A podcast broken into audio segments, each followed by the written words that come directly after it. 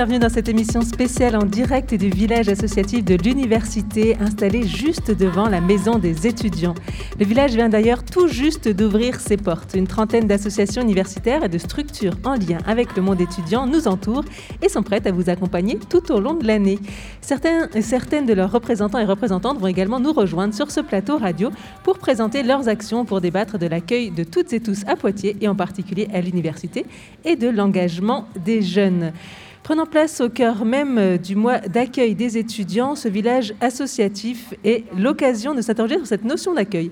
Comment faire en sorte que toutes et tous se sentent réellement accueillis à Poitiers et sur le campus? Quelles sont les actions mises en place? Ce sont les questions que nous allons aborder au travers d'une première table ronde qui réunit les associations Buddy System Réfugiés, représentées par Marine Texera. Bonjour. Bonjour. Vous êtes chargée du pôle événements et culture de l'association, Andy Sup et son coordinateur Nicolas Nantes. Bonjour. Bonjour. Maëval, en personne de son responsable communication et développement, Saturnin Agbofoun. Bonjour. Bonjour. Et la ville de Poitiers, incarnée aujourd'hui par Quentin Plinguet, adjoint à la jeunesse et à la vie étudiante. Bonjour. Merci à tous et toutes d'être avec nous pour parler de cette question de l'accueil. On va d'abord faire une petite table ronde euh, pour présenter euh, à nos auditeurs et auditrices chacune de vos associations et structures. Alors d'abord, Buddy System, c'est une association étudiante. Est-ce que vous pouvez nous en parler un petit peu? Oui, alors Buddy System euh, Réfugiés, c'est une association qui a été créée par des étudiantes de l'UFR de lettres et langues en 2017 et qui euh, vise à aider les demandeurs d'asile et réfugiés de Poitiers. Euh, à l'époque, on donnait juste des cours de français. Aujourd'hui, on a divers pôles. Pour faire succinctement, on a pôle cours de français encore, aide aux démarches administratives, culture et euh, événements et sport. Et on a aussi un pôle TDS qui vient spécialement en aide aux femmes migrantes et réfugiées qui sont travailleuses du sexe à Poitiers. Handisup, votre spécialité, c'est forcément le handicap. Est-ce que vous pouvez nous en dire deux mots, Nicolas?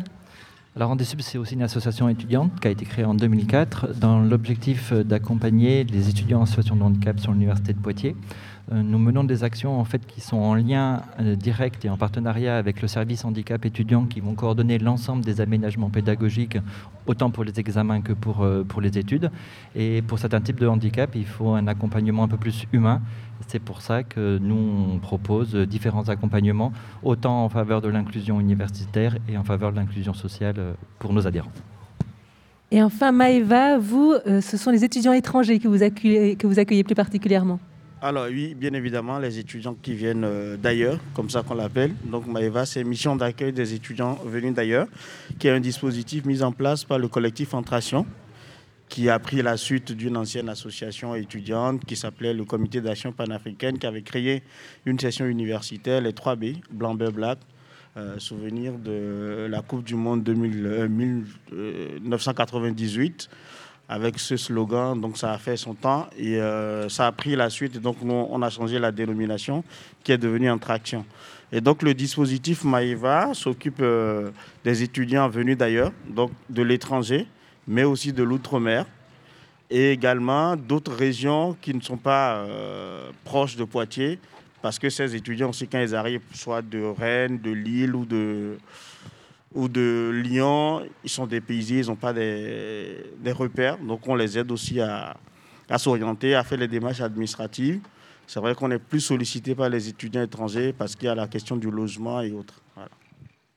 Merci beaucoup. Et puis bon, on va pas présenter la municipalité de Poitiers, hein, mais Quentin Plinguet, je vais quand même vous donner euh, la parole pour euh, introduire cette table ronde.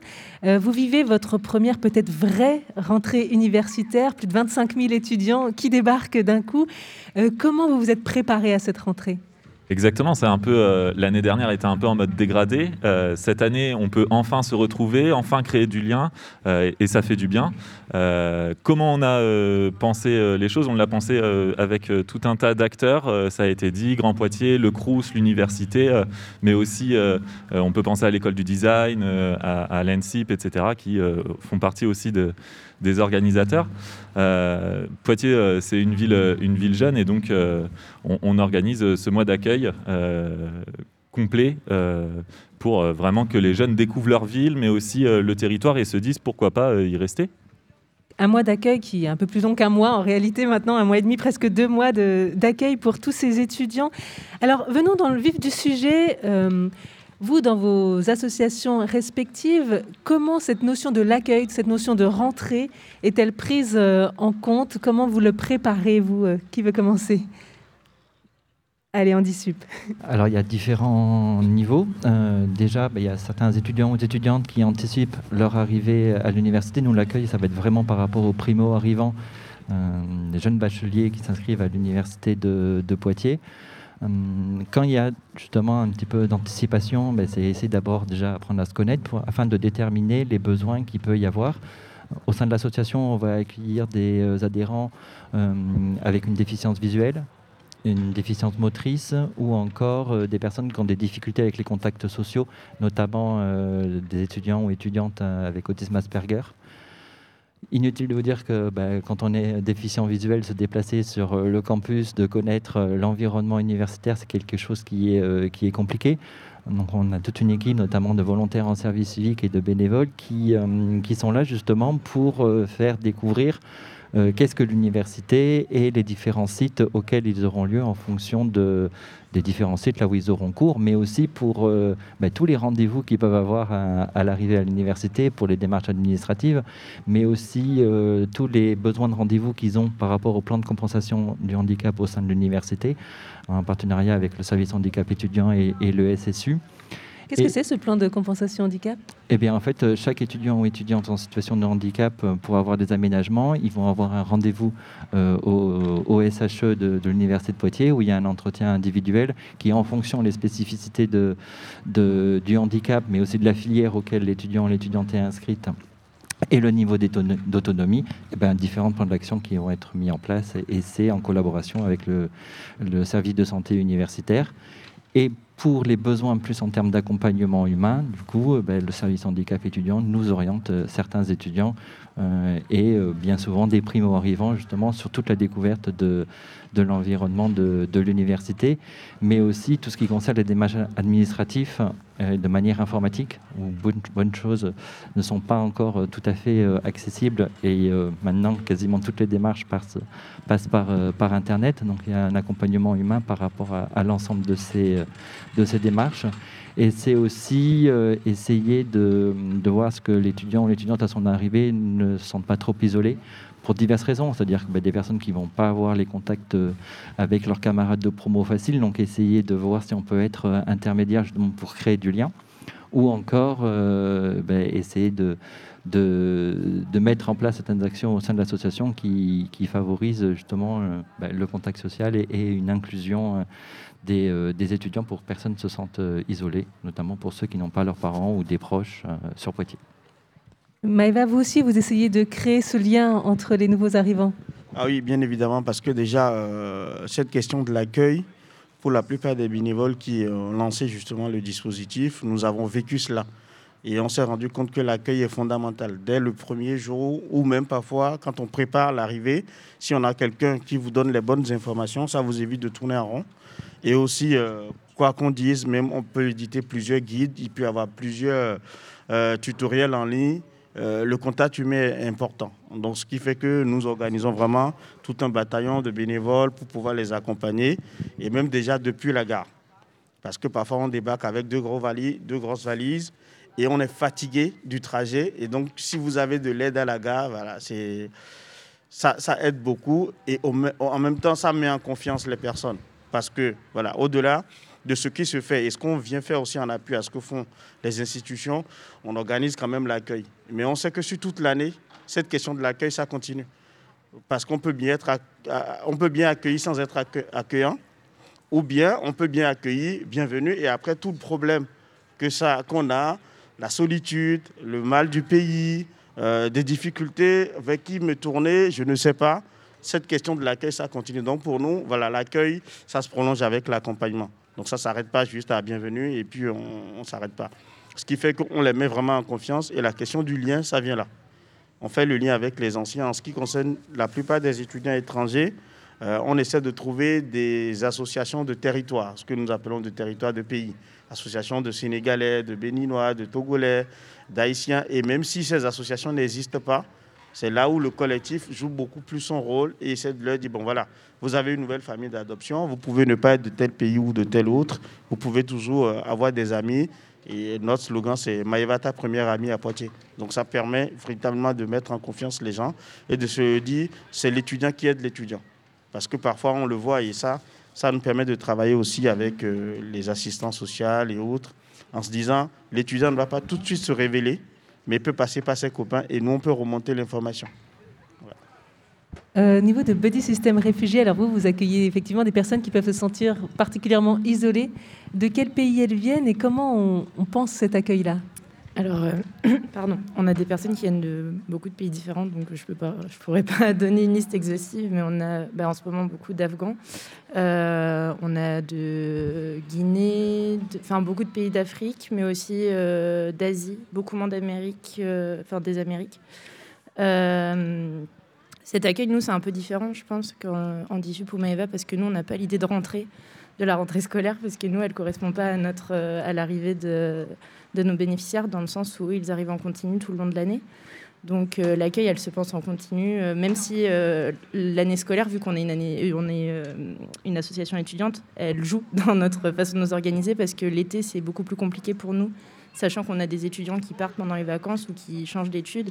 Donc la rentrée, c'est aussi plus pour nous le moment où on va recruter de nouveaux bénévoles. Mais on essaye justement de garder ce lien continu même euh, l'été. Donc euh, cet été, on était particulièrement euh, contents parce qu'on a réussi à vraiment créer des, événements tout l'été pour justement que ça ne fasse pas un creux dans la vie des gens et qu'ils ne se sentent pas abandonnés le temps de l'été pendant que nous, on va faire nos vacances chacun de notre côté. Et nous, l'accueil, on pense, justement, il y a ce que vous disiez, le sentiment d'isolement.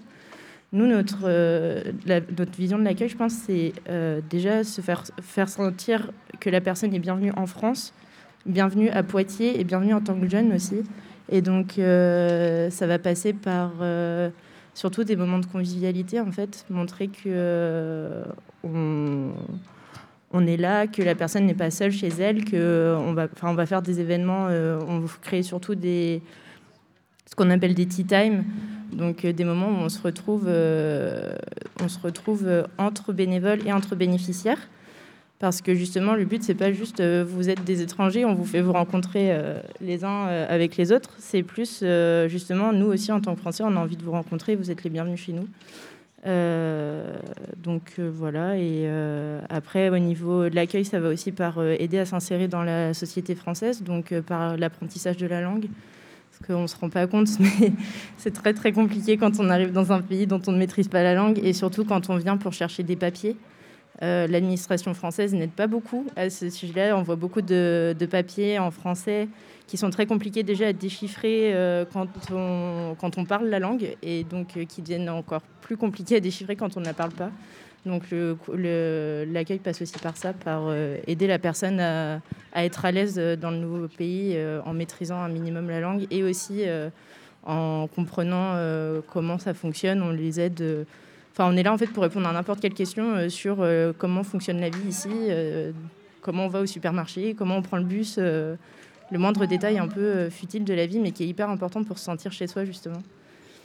Restez avec nous, on va continuer à parler de cette question de l'accueil et de vos actions euh, à vous quatre autour de la table pour euh, favoriser l'accueil des nouveaux arrivants.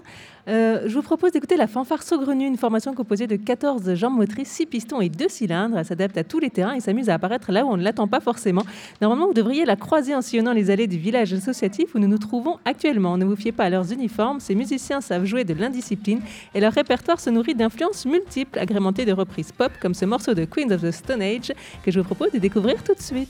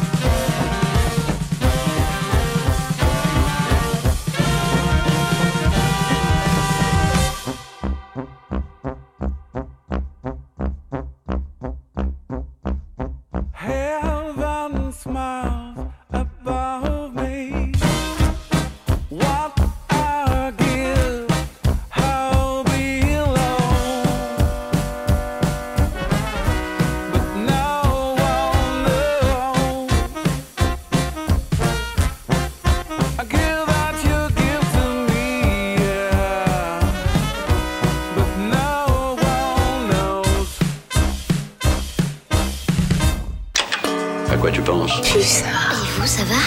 Oui. Bon, bref. Oui. Les étoiles en plus. Ah ouais Environ 25 000 étudiants font leurs études à Poitiers. Ils représentent près d'un tiers des habitants de la ville. Comment les accueillir au mieux? C'est la question que nous posons, aujourd'hui en compagnie de nos invités. Quentin Plinguet, adjoint à la maire de Poitiers, Saturnin Agbofoun pour Maïva Nicolas Nantes pour Andisup et Marine Texera qui représente Buddy Système Réfugiés. Quentin Plinguet, je me tourne vers vous. Comment on fait de Poitiers une ville accueillante au-delà de ce mois d'accueil qui est organisé? Eh ben, comment on fait de Poitiers une ville accueillante? En voilà une bonne question. Euh, c'est d'ailleurs le titre d'une délégation euh, qu'on a voulu spéciale à la mairie, euh, faire de Poitiers une ville accueillante. Pour nous, l'accueil, déjà, il est tout au long de l'année, que ce soit des étudiants, mais aussi de tous les habitants de Poitiers, euh, qui, a- qui arrivent à Poitiers, en tout cas. Euh, donc, on a plusieurs temps. On a euh, bah, le mois d'accueil, forcément, mais on a aussi des, temps, par exemple, la semaine des visibilités, dont on a fait la première édition l'année dernière et qui a vocation à être, à être à connaître une deuxième édition. Et puis aussi, euh, comment on fait euh, l'accueil tout au long de l'année Et ben avec, euh, avec des, des- dispositifs qui viennent en aide aux initiatives étudiantes. Je pense par exemple aux, aux- aides financières directes qu'on peut apporter via le, via le fonds d'aide euh, aux initiatives étudiantes, justement. Ou euh, ça peut être aussi euh, par l'accompagnement, euh, la mise en lien entre les étudiants et les acteurs économiques. Par exemple, dans le cadre de recherche de stages, on sait que c'est très difficile en ce moment pour les jeunes et les étudiants d'avoir des stages, de trouver des stages. Et donc, la ville et, Grand Poitiers peuvent être aussi des supports pour ça. Ça participe de l'accueil et ça participe aussi à l'ancrage des jeunes et des étudiants sur le territoire. Euh, Nicolas Nantes, comment on fait pour euh, accueillir quelqu'un selon ses spécificités? Vous le disiez, il y a quand même les handicaps, euh, c'est très varié et en même temps que les gens se sentent pas à part, qu'ils se sentent vraiment comme les autres au sein de l'université. Ben, le mois d'accueil remplit parfaitement cet objectif. L'objectif, c'est d'être inclusif et de créer du lien et de la rencontre. Les programmations est vraiment très très riche vis-à-vis de ce que peut proposer l'Université de Poitiers, les différentes associations étudiantes. Nous, on veille à, justement à ce que nos adhérents puissent participer à l'ensemble de ces euh, manifestations et essayer de trouver les adaptations possibles pour qu'ils puissent participer et euh, avoir justement ce, sentiment euh, bah, d'appartenance au sein en tant qu'étudiant à l'université de Poitiers. Je pense notamment la semaine dernière euh, vis-à-vis de la, mise en place de, de la Colorun. Pour la première fois, on a eu une étudiante déficiente visuelle qui a participé à cette euh, manifestation-là en, formant un binôme en avec Axel, une de nos services civiques. Voilà, ce sont des moments qui sont toujours euh, ben, très forts pour, chaque, étudiant et en portant un petit peu d'adaptation et rendre les choses accessibles, je trouve ça super qu'on peut porter appui aussi vis-à-vis des spécificités en lien de nos adhérents en fonction de leur type de handicap. Au niveau de Buddy System Réfugiés ou de Maïva, comment vous formez Est-ce que vous formez les bénévoles à cette question de l'accueil et comment? Alors, en ce qui nous concerne à Maïva, comme je l'avais dit tantôt, la plupart, c'est des étudiants qui ont aussi eu euh, à vivre cette expérience. Et donc, forcément, nous nous recrutons beaucoup dans ce lot-là. On se dit, vous avez été accueillis, renvoyez l'ascenseur. Et même parfois, ils se proposent d'eux-mêmes. Et donc, facilement, ça vient. Et euh, je pense que Buddy Système euh, Réfugiés a évoqué une question euh, qui nous taraude et que d'ailleurs la municipalité a pris à cœur depuis des années. C'est comment faire pour créer le lien entre les Français, les jeunes Français et les étudiants qui viennent d'ailleurs.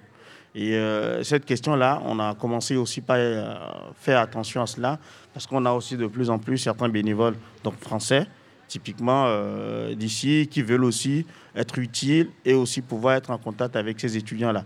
Donc, effectivement, avec ces étudiants, on essaie d'organiser des réunions, des formations, et surtout sur les questions euh, de démarches administratives pour les étrangers.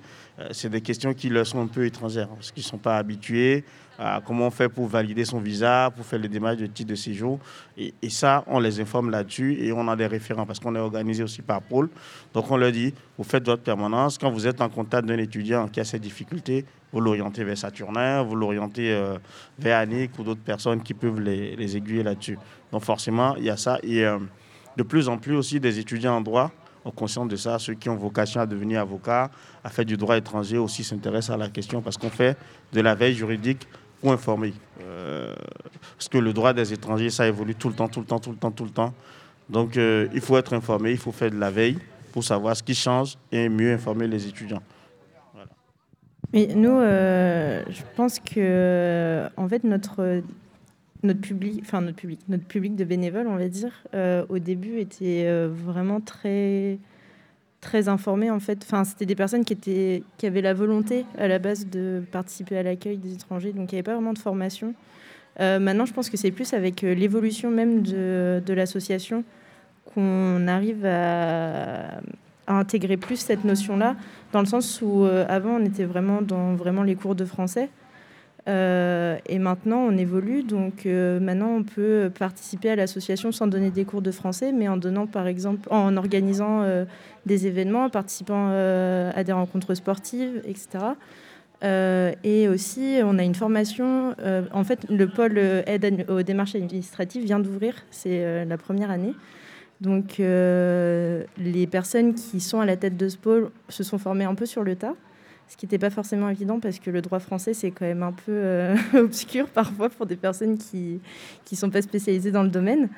Et, euh, donc euh, maintenant, en fait, on, s'auto-forme et on va former les personnes qui vont prendre la suite, qui vont prendre la suite du, du, pôle et qui vont pouvoir justement venir en soutien d'abord aux personnes qui sont formées sur ce pôle-là et après prendre, prendre la relève. Voilà. Patrick vous vouliez réagir Oui, euh, sur, ce que, a dit Saturnin juste avant. Euh, et, effectivement, il y a une vraie volonté de la ville euh, d'accueillir les étudiants internationaux. Et ça me fait penser à un dispositif phare de, Grand Poitiers, qui est le dispositif Poitiers étranger, alors, dont le nom, je tease un peu, le nom aura vocation à changer dans quelques, temps, qui en fait permet de mettre en lien des, familles ou des habitants de, Poitiers ou de Grand Poitiers avec des étudiants venus d'ailleurs, qu'ils soient bah, un peu comme, euh, comme Maëva euh, le pense, euh, qu'ils soient internationaux, mais pas forcément. voilà. Et donc, ce dispositif-là se relance là au mois d'octobre, le 23 octobre. Donc, s'il y a des, habitants de Poitiers ou des étudiants internationaux qui nous écoutent, il ne faut pas hésiter à s'y rendre. ce sera le 23 octobre. Vous retrouvez les informations sur le site de Grand Poitiers dans quelques temps. comment, par rapport à cette crise, vous parlez que vous accueillez des Afghans. Par rapport à cette crise en Afghanistan, comment se positionne la ville de Poitiers? Eh bien, nous, on s'est positionné pour l'accueil inconditionnel des, des, des, personnes qui fuient en fait l'horreur en Afghanistan. Euh, et donc, euh, à partir de là, la ville prendra euh, l'intégralité de, enfin, prendra, ça prendra sa, part dans, l'accueil. cela dit, il faut aussi rappeler que c'est aussi à l'État de faire son, rôle d'accueil et que déléguer ça aux villes ou aux communautés urbaines, malheureusement, c'est un manquement de l'État quelque part. Et donc, on le fait parce qu'on est, c'est dans nos valeurs, c'est dans notre histoire et parce qu'on on est convaincu que ça a un intérêt d'accueillir dignement les gens. Euh, cependant, effectivement, c'est le rôle de l'État qui, loupe encore une fois euh, son, euh, son champ de compétences. Je suis bien d'accord avec ça. J'arrête pas de hocher la tête depuis tout à l'heure, mais c'est parce qu'on le voit, nous, dans, justement, dans la situation des personnes qu'on accompagne. en fait, on est clairement là pour combler un manque de l'État. On ne fait que ça. Et euh, c'est aussi pour ça qu'on se développe et qu'on a dû élargir notre champ de compétences. C'est parce que les cours de français, c'était pas suffisant. Il fallait les aider sur tous les points de, de leur vie, en fait. Et, euh, et c'est. Voilà. C'est, donc c'est pour ça que je suis tout à fait euh, d'accord. parce que c'est. Des fois, c'est un peu affligeant, même, de, de travailler dans ces conditions-là. en fait, on ne peut pas tout faire tout seul. et on, est en train, on porte un peu les gens à bout de bras, des fois, on a l'impression. Et c'est un peu fatigant, mais euh, on fait ce qu'on peut en tant qu'étudiant. Notamment, je parle pour le buddy system, bien qu'on soit pas du tout les seuls sur Poitiers à participer à l'accueil euh, des personnes euh, réfugiées et demandeuses d'asile.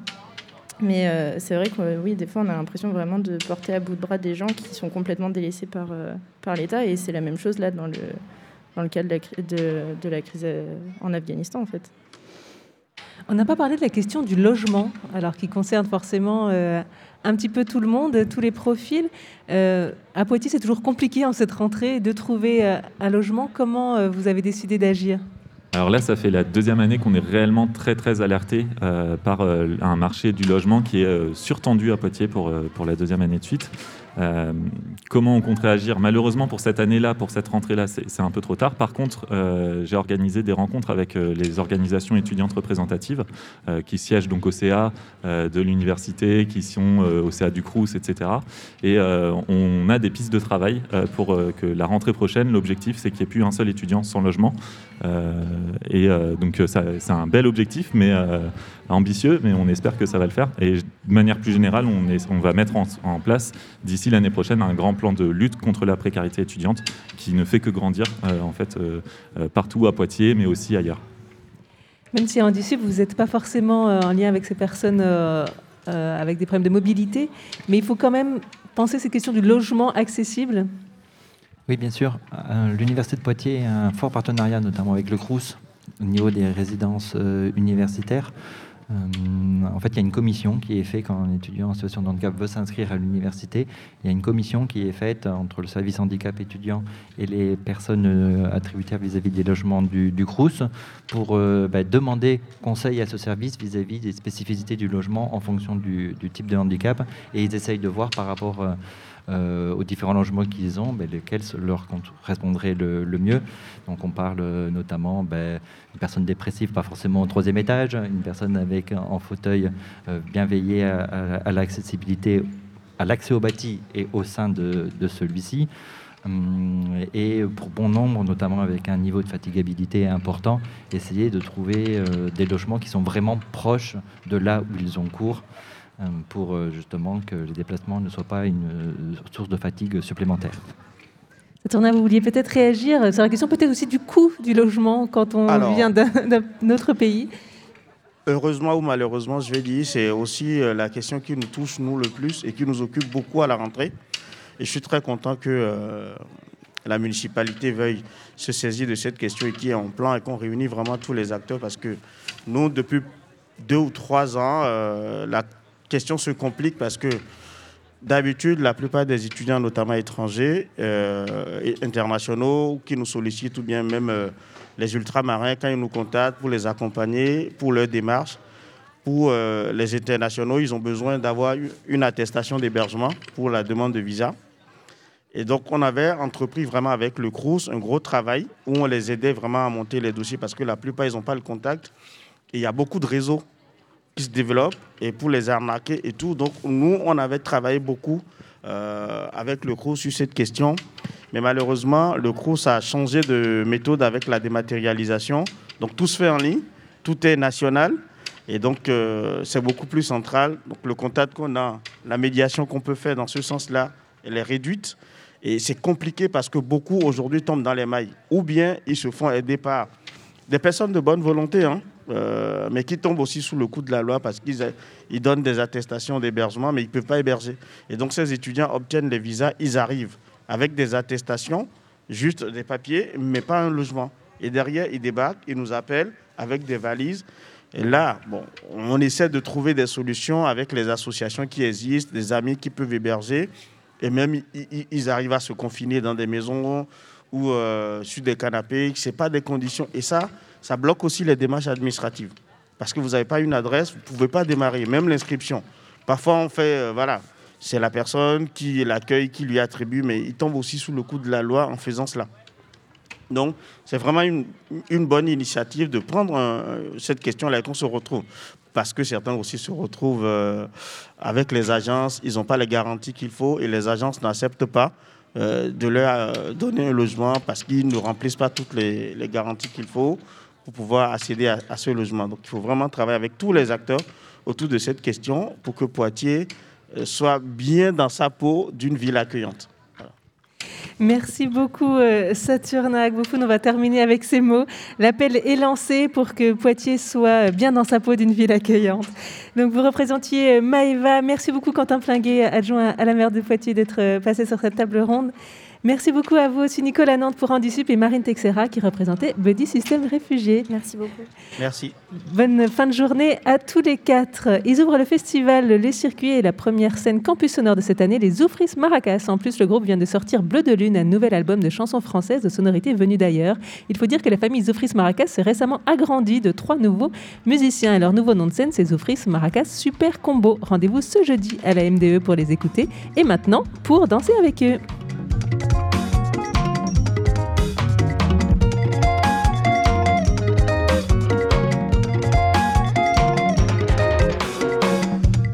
Sur quel pied danser, plus rien ne pousse sur ma terre, même les oiseaux ont crevé, plus assez de vers de terre. Je sais plus sur quel pied danser, plus rien ne pousse sur ma terre, mon santo a même stérilisé les pommes de terre. Danser, danser, sur quel pied? Dans un monde qui tourne à l'envers. Danser, danser, sur quel pied? Quand les bâtards sont aux affaires.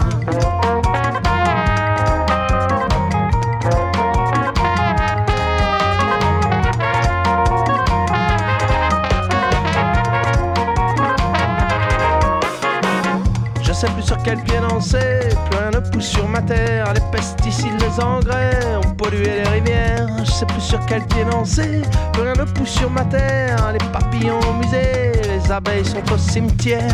Danser, danser, sur quel pied? Dans un monde qui tourne à l'envers. Danser, danser, sur quel pied? Quand les bâtards sont aux affaires.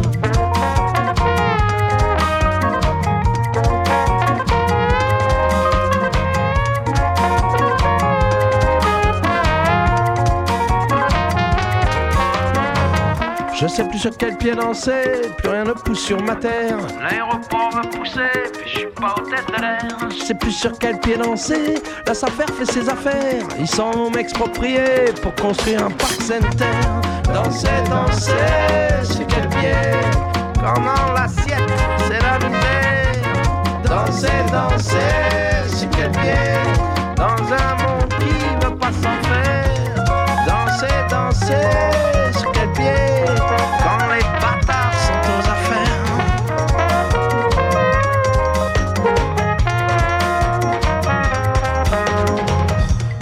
sur quel pied danser, plein de pousse sur ma terre, mes sols sont contaminés aux particules nucléaires. Je sais plus sur quel pied danser, j'en ai 400 depuis hier, puis j'ai jamais su danser, mais je danse parce qu'il n'y a plus que ça à faire. Danser, danser, sur quel pied Dans un monde qui tourne à l'envers. Danser, danser, sur quel pied Dans un monde qui veut pas s'en faire. Danser, danser,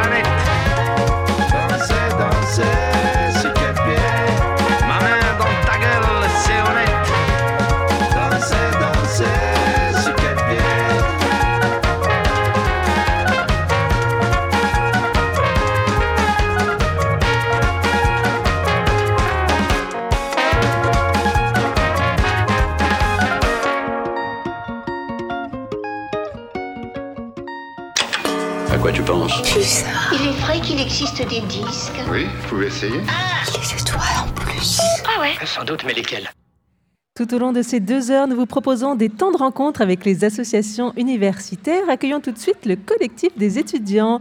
Alors avec euh, Laure Emmanuelle Sureau, elle est vice-présidente. Bonjour. Bonjour. Et Yann Mouex, qui est secrétaire. Bonjour. Bonjour. Merci d'être là tous les deux pour nous présenter ce collectif. Peut-être commençons par le début, la naissance de cette association. Est-ce que vous pouvez nous la raconter? Je vais commencer du coup. Donc euh, l'association elle a été créée donc le 12 mars 2020. Donc euh, par tout un tas euh, d'étudiants euh, de l'université. Donc vraiment l'association elle se veut locale, Poitvine. Donc on est vraiment là justement pour euh, représenter les étudiants de l'université de Poitiers. Donc voilà, moi je suis en psychologie, on a des étudiants en droit, en biologie, en histoire également, en médecine aussi. Et euh, donc euh, je sais pas si tu veux dire quelques mots du coup. Euh, non, je suis tout à fait d'accord avec ce qu'elle vient de dire. En fait, on essaie d'avoir une pluralité de, de C'est ça, disciplines. Pour, être, pour représenter au mieux les étudiants sur l'université de, de, Poitiers. Notamment dans les instances universitaires, typiquement le CA, la CFVU, les conseils de fac également. Est-ce qu'il y avait un manque ici à Poitiers d'une association comme ça qui serait un peu plus généraliste? Bon, je pense que oui, en tout cas au niveau local, c'est vrai qu'il y a pas mal d'associations qui, elles, sont plutôt nationales, par exemple. Et euh, donc là, pour le coup, effectivement, nous, notre objectif, c'était vraiment de représenter les étudiants au niveau local et vraiment d'être au plus proche d'eux. Et le fait justement qu'il y ait cette pluralité euh, au niveau des étudiants, c'est plutôt un point positif parce que ça permet justement de mieux les représenter, d'être plus au proche euh, des étudiants et même au niveau des problématiques, on les connaît mieux finalement que si on était une association nationale. Donc je pense que oui. Vous êtes une toute jeune association née pendant euh, cette crise sanitaire. Comment vous avez réussi à recruter des bénévoles et à mobiliser? Euh, alors du coup, peut-être dire quelques mots du coup. Ouais. alors du coup, c'est vrai qu'en effet, on est né quelques jours en fait avant euh, le vrai début en France du Covid. donc c'est vrai que ça a été pas facile au début. C'est normal, je pense, pour tout un tas d'associations également. Euh, mais donc c'est vrai que pour recruter des bénévoles, euh, à la rencontre aussi des adhérents qui sont maintenant euh, qui font partie de l'association, mm. c'est vrai qu'on a dû mettre en place des protocoles peut-être un peu plus spéciaux entre guillemets suite au Covid, notamment bah, l'utilisation de, programmes, visioconférences, etc. tout au long de l'année, on a pu continuer quand même à être prospère entre guillemets. On a surtout pris ce temps-là pour, pour vraiment structurer notre association. Et faire en sorte qu'elle puisse affronter un petit peu, euh, un petit peu tous, les périples en fait, de la vie d'une association. En fait. Ouais, tout à fait. On a continué par exemple à faire nos réunions au niveau du CA par visio justement. Donc même s'il y avait les confinements, euh, notre association a perduré du coup. Euh, par exemple, ce que je peux vous dire, donc moi, voilà, qui suis vice-présidente chargée donc du pôle vie démocratique. Donc l'an dernier, alors moi j'étais simplement membre du CA.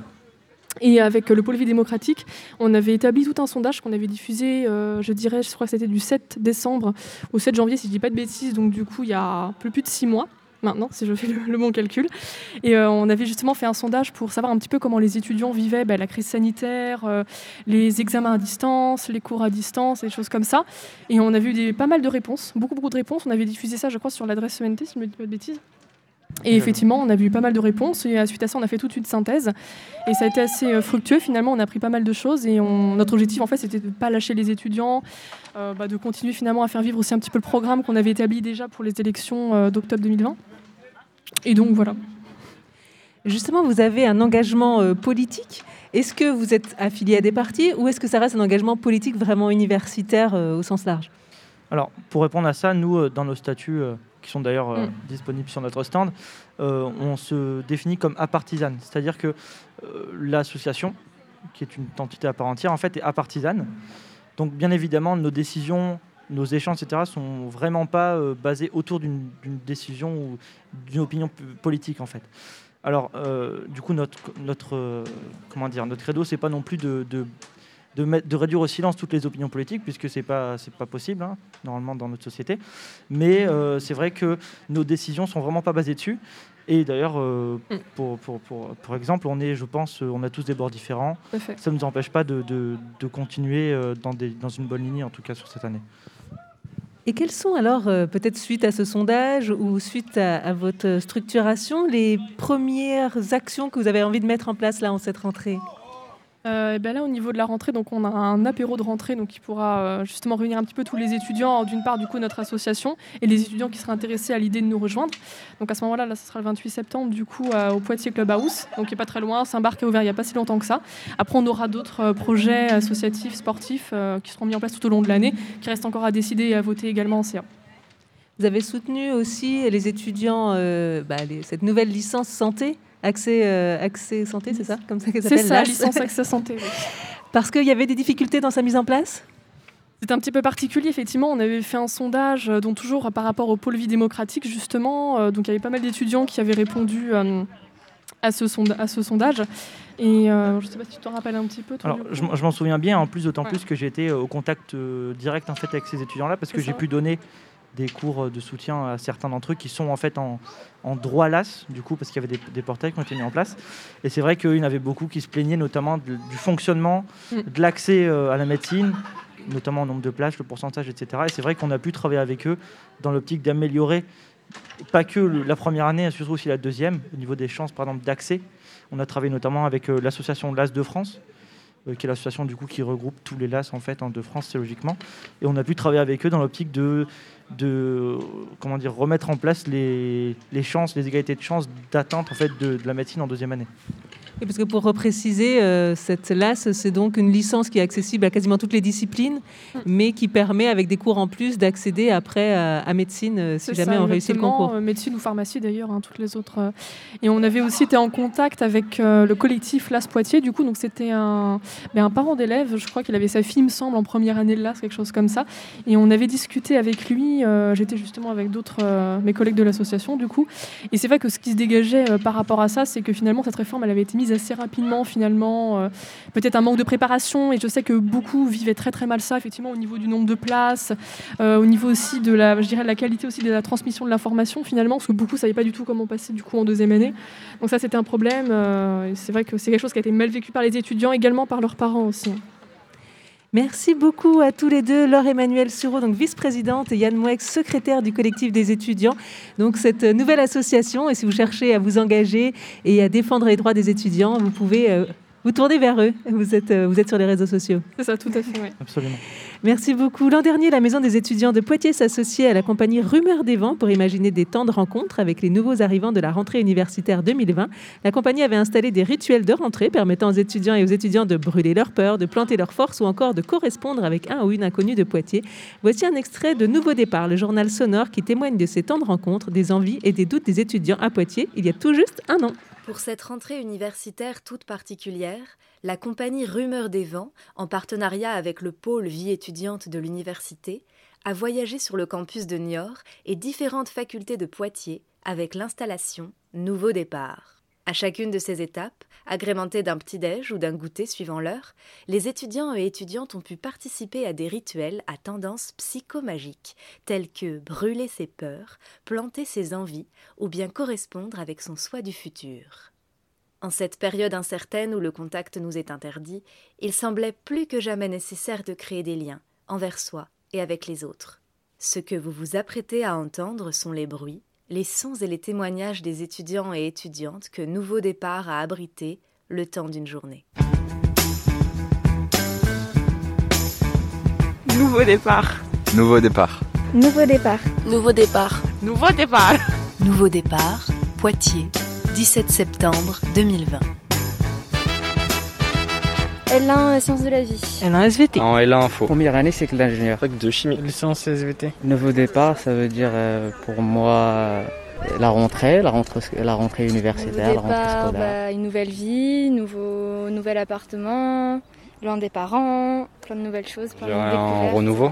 Le début de quelque chose, euh, bah de, évidemment de nouveau et euh, une nouvelle aventure, on va dire, euh, quelque chose de l'inconnu. Enfin, une nouvelle vie à peu près en même temps, qu'on change complètement, que ce soit de ville ou même d'établissement. C'est... Moi, ça veut dire début d'une indépendance aussi, parce qu'on est confronté à nous-mêmes et c'est... Enfin, ça va être quelque chose de différent par rapport au lycée. Quoi. c'est une nouvelle vie, euh, découvrir des nouvelles choses. En fait, c'est euh, revivre en fait. Un nouveau départ pour moi, c'est partir vers une nouvelle vie, c'est euh, bah déjà c'est euh, le fait d'être toute seule parce que je rentre dans une dans une nouvelle phase de ma vie où euh, je vais plus avoir mes parents pour m'épauler, pour m'aider. Je suis vraiment toute seule. C'est moi qui dois gérer à la fois mon travail et ma vie personnelle. C'est une nouvelle page, carrément un nouveau livre qu'on prend et voilà.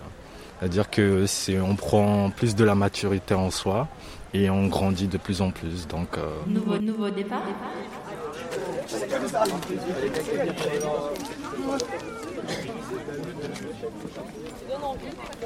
On n'a pas tout, mais euh, il y a des choses. Planter ses forces. Avec la symbolique, donc la tanésie, on a, ça rend ça, voilà.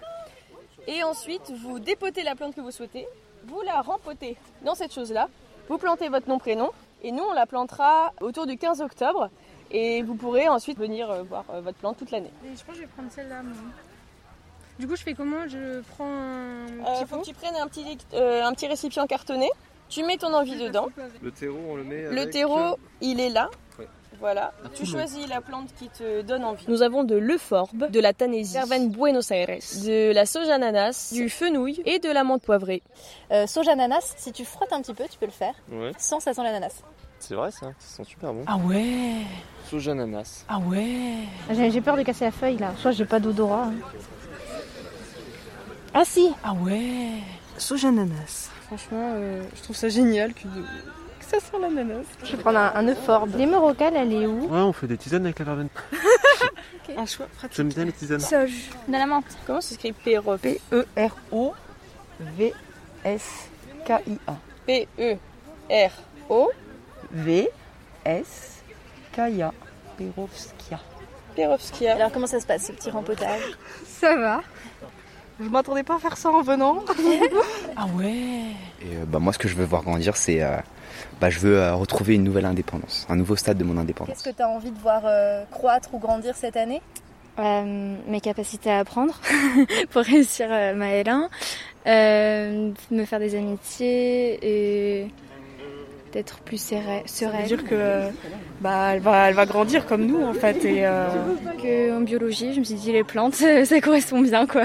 J'aime beaucoup les plantes, genre je sais pas, pour moi c'est euh, c'est une nouvelle vie pour les plantes. En même temps, on se dit qu'on aimerait bien qu'elles qu'elles grandissent et qu'elles vivent leur vie un, un peu comme nous quoi. Enfin, je sais pas, je sais pas comment expliquer. la verveine, oui. Mais j'avais pas vu, du coup, bah, j'ai mis de la menthe. j'ai moins que- quasiment une dizaine de plantes dans ma chambre, donc. euh, Mais j'en ai plein de plantes. Il y a, il y a des cactus, des, euh, des plantes grasses, euh, des plantes un peu comme ça aussi. euh. Normalement, à l'appartement, je voulais aussi prendre euh, des tomates et faire pousser, sauf que c'est pas vraiment pratique à l'appart. Mais euh, ouais, franchement, moi j'a- j'adore ça et tout. Et en plus, t'as un masque avec des fleurs. Voilà. Il fait chaud. Ça se passe bien, tout le monde est rassasié, je crois. Nouveau départ. J'espère euh, de nouvelles expériences, des, des belles rencontres. Oui, c'est positif. Ça veut dire qu'on évolue en même temps, donc euh, c'est Bah, ça me fait peur dans le sens où j'ai jamais euh, eu à gérer tout- tous les problèmes toute seule. T'as d'autres côtés, t'as as les côtés positifs où tu te dis, bah, moi je, je suis plus libre, je peux faire un peu ce que je veux, etc. Mais euh, quand t'es libre, il faut savoir gérer sa liberté et c'est le- c'est c'est ce qui est compliqué en fait, de, de pas non plus euh, dépasser, euh, dépasser trop. À la peur, ça stimule. Moi, je suis contente du nouveau départ. J'espère que t'as pas trop la gueule de bois quand même. Nouveau départ. Nouveau départ. Nouveau départ. Nouveau départ. Nouveau départ. Vous êtes toujours en direct du village associatif de l'université. Et pour notre deuxième portrait d'association du jour, Benjamin Maguaro a invité l'association Transcendance. Bonjour Benjamin. Bonjour à toutes et à tous. Aujourd'hui, nous sommes en compagnie de Lola, chargée de communication, Bonjour. et de Welly, présidente de l'association de Transcendance. Cette association, créée en 2019, s'engage en faveur de la communauté LGBTQ, en faveur du féminisme et de l'égalité entre les genres. L'association propose de sensibiliser aux questions qui sont liées à ces grands thèmes. À travers la création d'événements, d'ateliers, de conférences et bien d'autres choses, l'association Transcendance véhicule des valeurs de partage, de diversité, d'égalité au sein et en dehors des milieux LGBTQ. Bonjour et merci d'être venu sur le plateau. Bonjour. Merci à vous. Comment vous, avez Pardon, comment vous est venue l'idée de rejoindre cette association Euh, alors moi, j'ai rejoint, euh, j'ai rejoint euh, à travers parce que je faisais du drag avant. Euh, et donc on m'a contacté euh, pour participer à une soirée à euh, organisée par l'assaut.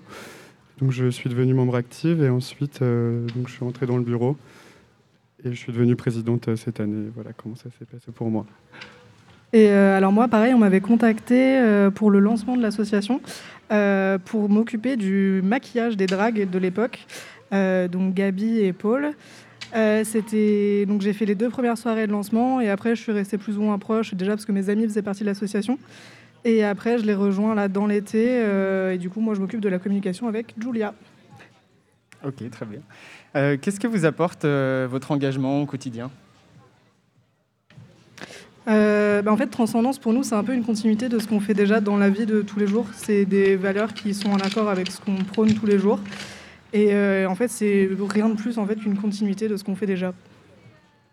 Moi, si je peux ajouter à titre personnel, ça, aide beaucoup à, extérioriser tout l'engagement politique qu'on peut avoir et tout, l'engagement artistique. En fait, c'est ça, c'est vraiment extérioriser tous nos engagements qui sont en lien avec l'association. En fait. Voilà. À part vous deux, euh, qu'est-ce qui, euh, qui, euh, qui compose les membres de l'association? Euh, alors, Julia qui a la communication, comme on disait tout à l'heure. Paul qui est euh, Vice-présidente. qui est vice-présidente, pardon. Ensuite, on a Clémence qui fait la trésorière, Aminata qui est membre fondatrice, Nathalie qui, va être, qui est référente des bénévoles. Et il me semble que j'ai fait le tour. Oui, puis après, on a, on a tous les bénévoles après qui, qui sont, pareil, une extension de, du bureau. Quoi. Quelles sont les différentes actions que vous proposez tout au long de l'année? Ça dépend, ça peut aller donc euh, comme euh, comme on disait des soirées donc, euh, donc des lieux safe donc sécurisés pour pour tout le monde donc des soirées donc où vraiment ça va être un moment de détente et après là par exemple on a participé à la Pride samedi dernier on avait un stand on participe aussi à des à des conférences ou des festivals par exemple récemment on a participé à Effervescence. Voilà. Euh, effervescence où on a tenu un stand et où on avait en fait une petite exposition d'artistes euh, de la communauté ou qui traitent de sujets euh, qui sont liés à la communauté ou au féminisme qu'on a pu exposer du coup pendant tout le festival qui était à l'hôtel Bis du Futuroscope. J'ai pu voir sur votre page Facebook que vous organisez régulièrement des pique-niques transcendants. quel est le but de ces pique-niques Qu'est-ce qu'on peut y faire euh, bah alors en fait, pendant ces pique-niques, c'est une occasion de se retrouver euh, pour nous et de rencontrer de, nouvelles personnes qui peuvent potentiellement être des nouveaux membres et des nouveaux bénévoles. Et puis voilà, c'est vraiment se retrouver, passer un bon moment. Après, le, les pique-niques, généralement, c'est toujours euh, le début de saison, ce qui marque le début de saison pour l'association, parce que c'est toujours en été, généralement en août. Enfin, cette année, c'est en septembre. et c'est vraiment l'occasion d'accueillir les nouveaux arrivants et arrivantes, de voir des nouvelles personnes qui veulent ou non s'engager. Euh, mais c'est toujours un moment très sympa et euh, c'est quelque chose qui marche, assez souvent euh, très bien pour nous. J'ai vu également que vous avez dans vos, objectifs de créer une safe place pour, pour la communauté LGBTQI. Et comment, ça se comment ça se matérialise depuis 2019, cette safe place? Alors, c'est venu vraiment petit à petit. Ça, ça, se fait vraiment en fait pendant nos soirées où on va essayer de faire attention, de vraiment réexpliquer les règles de bonne conduite, entre guillemets, de bon comportement et de vocabulaire à avoir et ne pas avoir. Et sur la dernière soirée qu'on a pu organiser, donc euh, avant euh, le premier confinement, euh, on avait des médiateurs et des médiatrices en cas de problème qui servaient à désamorcer les petites crises et à accompagner vers la sortie les personnes malveillantes. Voilà. Oui, ça c'est vraiment quelque chose qu'on met en place, euh, enfin qu'on essaie de mettre en place en tout cas à, toutes les, à tous les events, euh, même des gens qui sont connus comme par exemple des agresseurs, des agresseuses ou quoi, qu'on refuse euh, aux événements. et de manière générale, voilà quelque chose dont on parle. Enfin ça, on n'accepte pas les gens qui ne vont pas avec nos valeurs, tout simplement. Vos actions concernent absolument tous les publics. Tout le monde peut être concerné par les événements que vous organisez? Oui, tout le monde, euh, tout le monde peut venir euh, du moment que, enfin même pas forcément concernés, alliés ou euh, qui ont envie de se sensibiliser à la cause, qui ont envie d'apprendre, parce que voilà, on est aussi là pour ça. du moment que c'est fait dans le partage et dans la bienveillance, tout le monde est le, est, le ou la bienvenue, évidemment. Vous êtes aussi beaucoup présent lors des rassemblements et des manifestations sur la voie publique. Est-ce que c'est un moyen pour vous de toucher les gens? Euh, oui, c'est une manière importante de toucher les personnes concernées, puisque notamment sur les prides, enfin, durant les prides et, là où on se manifeste, euh, c'est là où il y a le plus de public. On peut toucher de personnes concernées ou alliées ou bienveillantes. Et donc du coup, c'est vraiment important pour nous et c'est aussi le moment où on peut s'exprimer vraiment. Euh, on a pu le faire à travers par notre, euh, pardon, par notre présence. Et aussi euh, sur euh, bah, la Pride de, 2019, où on avait organisé un atelier pancarte. Et donc, on retrouve des personnes volontaires pour créer des pancartes et les porter pendant la Pride. Voilà. L'année dernière, beaucoup d'associations ont souffert de la crise liée au Covid. Est-ce que ça a été votre cas? Comment ça s'est passé pour vous? Comment vous avez fait pour réagir à ça? Oui. Euh, je pense que oui, ça a été vraiment dur pour nous parce que forcément, vu que nous, on compte très essentiellement sur les rassemblements et sur vraiment cet effet de communauté, euh, bah, avec le Covid, c'était un petit peu compliqué et les gestes barrières, tout ça. Euh, donc là, on a aussi, on a très envie. Donc moi, par exemple, j'ai repris la page Instagram et on partage dessus. on a une liste d'œuvres à partager qui sont en rapport avec nos valeurs, donc féministes ou par rapport à la communauté queer ou LGBT, LGBTQI+. Euh, et, on partage du coup des œuvres à regarder, des séries, des livres, ce genre de choses, euh, pour euh, bah, aussi que ça parle aux gens et que ça fasse vivre un petit peu tout ça de manière plus, bah, du coup, Internet maintenant. Quelles, sont, quelles sont vos actions futures que vous organisez euh, bientôt? Euh, alors là, on a dans l'idée de réorganiser une soirée. On ne se connaît pas encore la date, on va essayer de fixer ça et de trouver un lieu. Euh, Le Festival on, de Bourges. On participe à un festival euh, avec l'Association des Beaux-Arts de Bourges prochainement. Euh, donc, euh, avec un collectif de Poitiers qui s'appelle Maison Erreur 404, donc, qui est un collectif d'artistes queer. Euh, on va aussi Après, oui, donc effectivement, on veut organiser une, organiser une soirée de lancement, euh, mais on n'a pas, enfin, donc pour lancer la saison, mais on, on va éviter de se concentrer que sur ça parce que ça a été une erreur de fait euh, lors de nos, de nos dernières années. Et euh, là, on a vraiment aussi envie de, de- de faire des moments un petit peu plus calmes pour certaines personnes parce que tout le monde n'apprécie pas forcément les soirées, tout le monde ne peut pas forcément se rendre à nos soirées. Donc, on a aussi envie de, bah, de créer peut-être plus de pique-niques, plus de, même des ciné-débats ou ce genre de choses pour faire en sorte que ce soit accessible au plus grand nombre de personnes. Comment on peut faire pour euh, vous contacter et pour adhérer à votre association? Eh bien, on peut nous contacter euh, donc sur les réseaux sociaux, donc avec euh, Instagram euh, arobase asso transcendance et sur Facebook transcendance aussi. Et voilà, donc par Messenger ou, euh, ou Oui, voilà, il faut juste nous contacter en fait et nous dire qu'on a envie de, de joindre l'association. Alors après, euh, c'est pas forcément euh, un bénévolat qui demande du temps, c'est vraiment euh, comme les gens ont envie de, de participer. Euh, si c'est des gens qui peuvent participer uniquement par exemple sur Internet et juste faire de la promo pour nos events, euh, ça fonctionne très bien. Euh, si c'est des gens qui veulent vraiment s'investir à fond, ça fonctionne aussi très bien. Super, merci. Je vous remercie d'être venu sur le visage des, des associations et sur le plateau de Radio Pulsar pour répondre à mes questions. Et je vous souhaite une bonne fin de journée. Merci, bonne soirée. Merci à vous trois. Elle fait aussi partie du circuit le Festival de la carte culture du 22 au 29 septembre. C'est Okelou. Elle est d'ailleurs poitevine et sort d'une résidence au TAP, le théâtre auditorium de Poitiers. Voici le titre I Didn't Give You Up on You.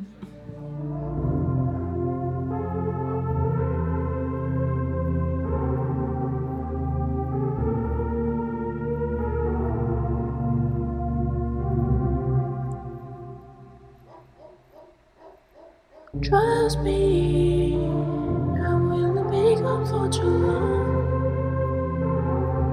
Looking out so you can fly until you join me back, my love. You'll find me. These times I think you're all alone. When the winter is too cold. Forget all the springs to come. I didn't give up on you yet. I didn't give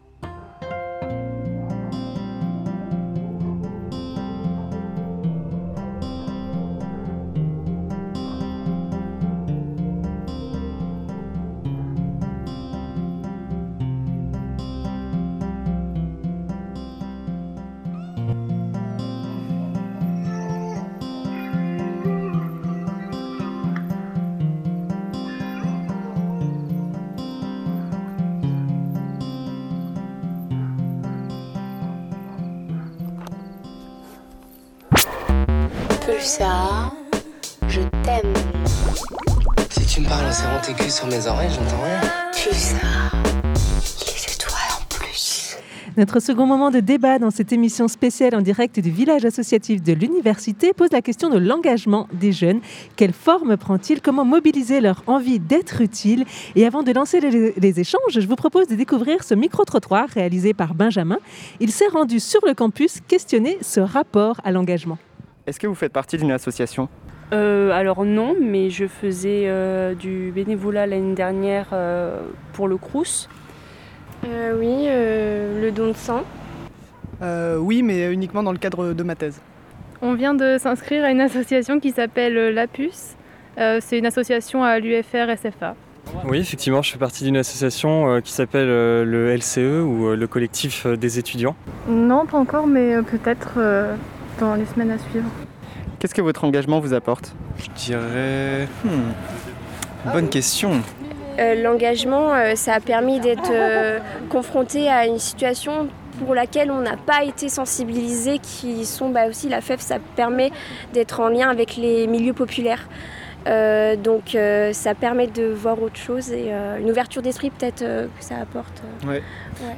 Et en termes d'accompagnement aussi, ça permet de développer un peu des, compétences sur euh, c'est quoi l'accompagnement, comment on accompagne une, personne, euh, comment on s'adapte aussi aux compétences de la personne. Donc euh, c'est vrai que pour ça c'était intéressant. Bah alors déjà ça m'a apporté plus, je suis plus à même d'aller vers les autres. Avant c'est vrai que j'étais un peu plus réservée, un peu plus timide et ça m'a aussi permis de prendre du recul parce que je me rends compte, je me suis vite rendu compte que hum, il y avait des gens qui avaient vraiment plus de besoins, euh, qui étaient plus dans la galère. hein. Il y a des étudiants qui sont vraiment plus dans la galère que, que moi ou même que d'autres personnes. Et vraiment, ça m'a permis de prendre du recul. Euh, découvrir euh, les autres élins et euh, s'intégrer dans la vie universitaire. Est-ce que vous incitez les personnes autour de vous à s'engager dans des associations? Je pense que oui, pour euh, se créer des liens avec les gens, c'est intéressant. Et puis, euh, ça, ça fait une bonne expérience. Mais je dirais pareil. Et après, selon les associations, on peut venir en aide à des gens, etc. Donc, euh, je trouve que c'est une bonne action. Ah oui, clairement. Ah ouais, c'est, tellement enrichissant sur plein de points qu'il ne faut pas hésiter. hein. En termes de, d'enrichissement, euh, c'est euh, notamment humain, il faut y aller, il ne faut pas hésiter. Et pour évoquer cette question de l'engagement des jeunes, nous avons réuni autour de la table les spécialistes locaux de la question. Euh, Nicolas Bégou, chargé de développement local de l'AFEF Poitiers, l'association de la Fondation étudiante pour la ville. Bonjour. Bonjour. Alizé Bocquet, animatrice et coordinatrice Europe et internationale du CRIJ, le Centre régional information jeunesse. Bonjour. Bonjour. Soriana Lerible, coordinatrice d'Unicité. Bonjour. Bonjour. Et enfin, Jade Delage, coordinatrice région centre pour AnimaFac. Bonjour. Bonjour à tous les quatre, merci d'être avec nous.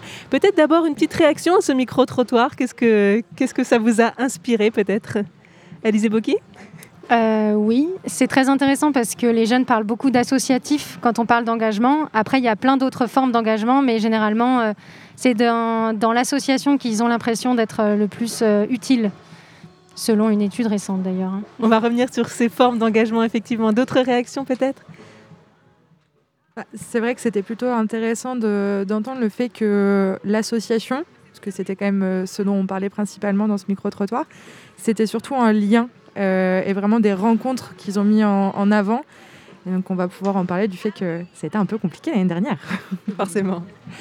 Euh, ce, qui est un- ce qui ressort aussi de ce micro-trottoir, c'est la question des, des compétences qu'ils développent euh, dans le cadre de l'engagement et qui est euh, pas souvent la porte d'entrée quand, euh, quand euh, on va aborder des gens pour qu'ils rejoignent les associations, mais qui est quelque chose d'assez fondamental, surtout sur des assos étudiantes et des, des étudiants qui sont dans un cursus de formation, de- d'avoir ces, ces compétences, cette notion en tout cas de compétences qui s'acquièrent aussi euh, dans ces formes, euh, ces formes de, de vie étudiante euh, en dehors du cursus. Quoi.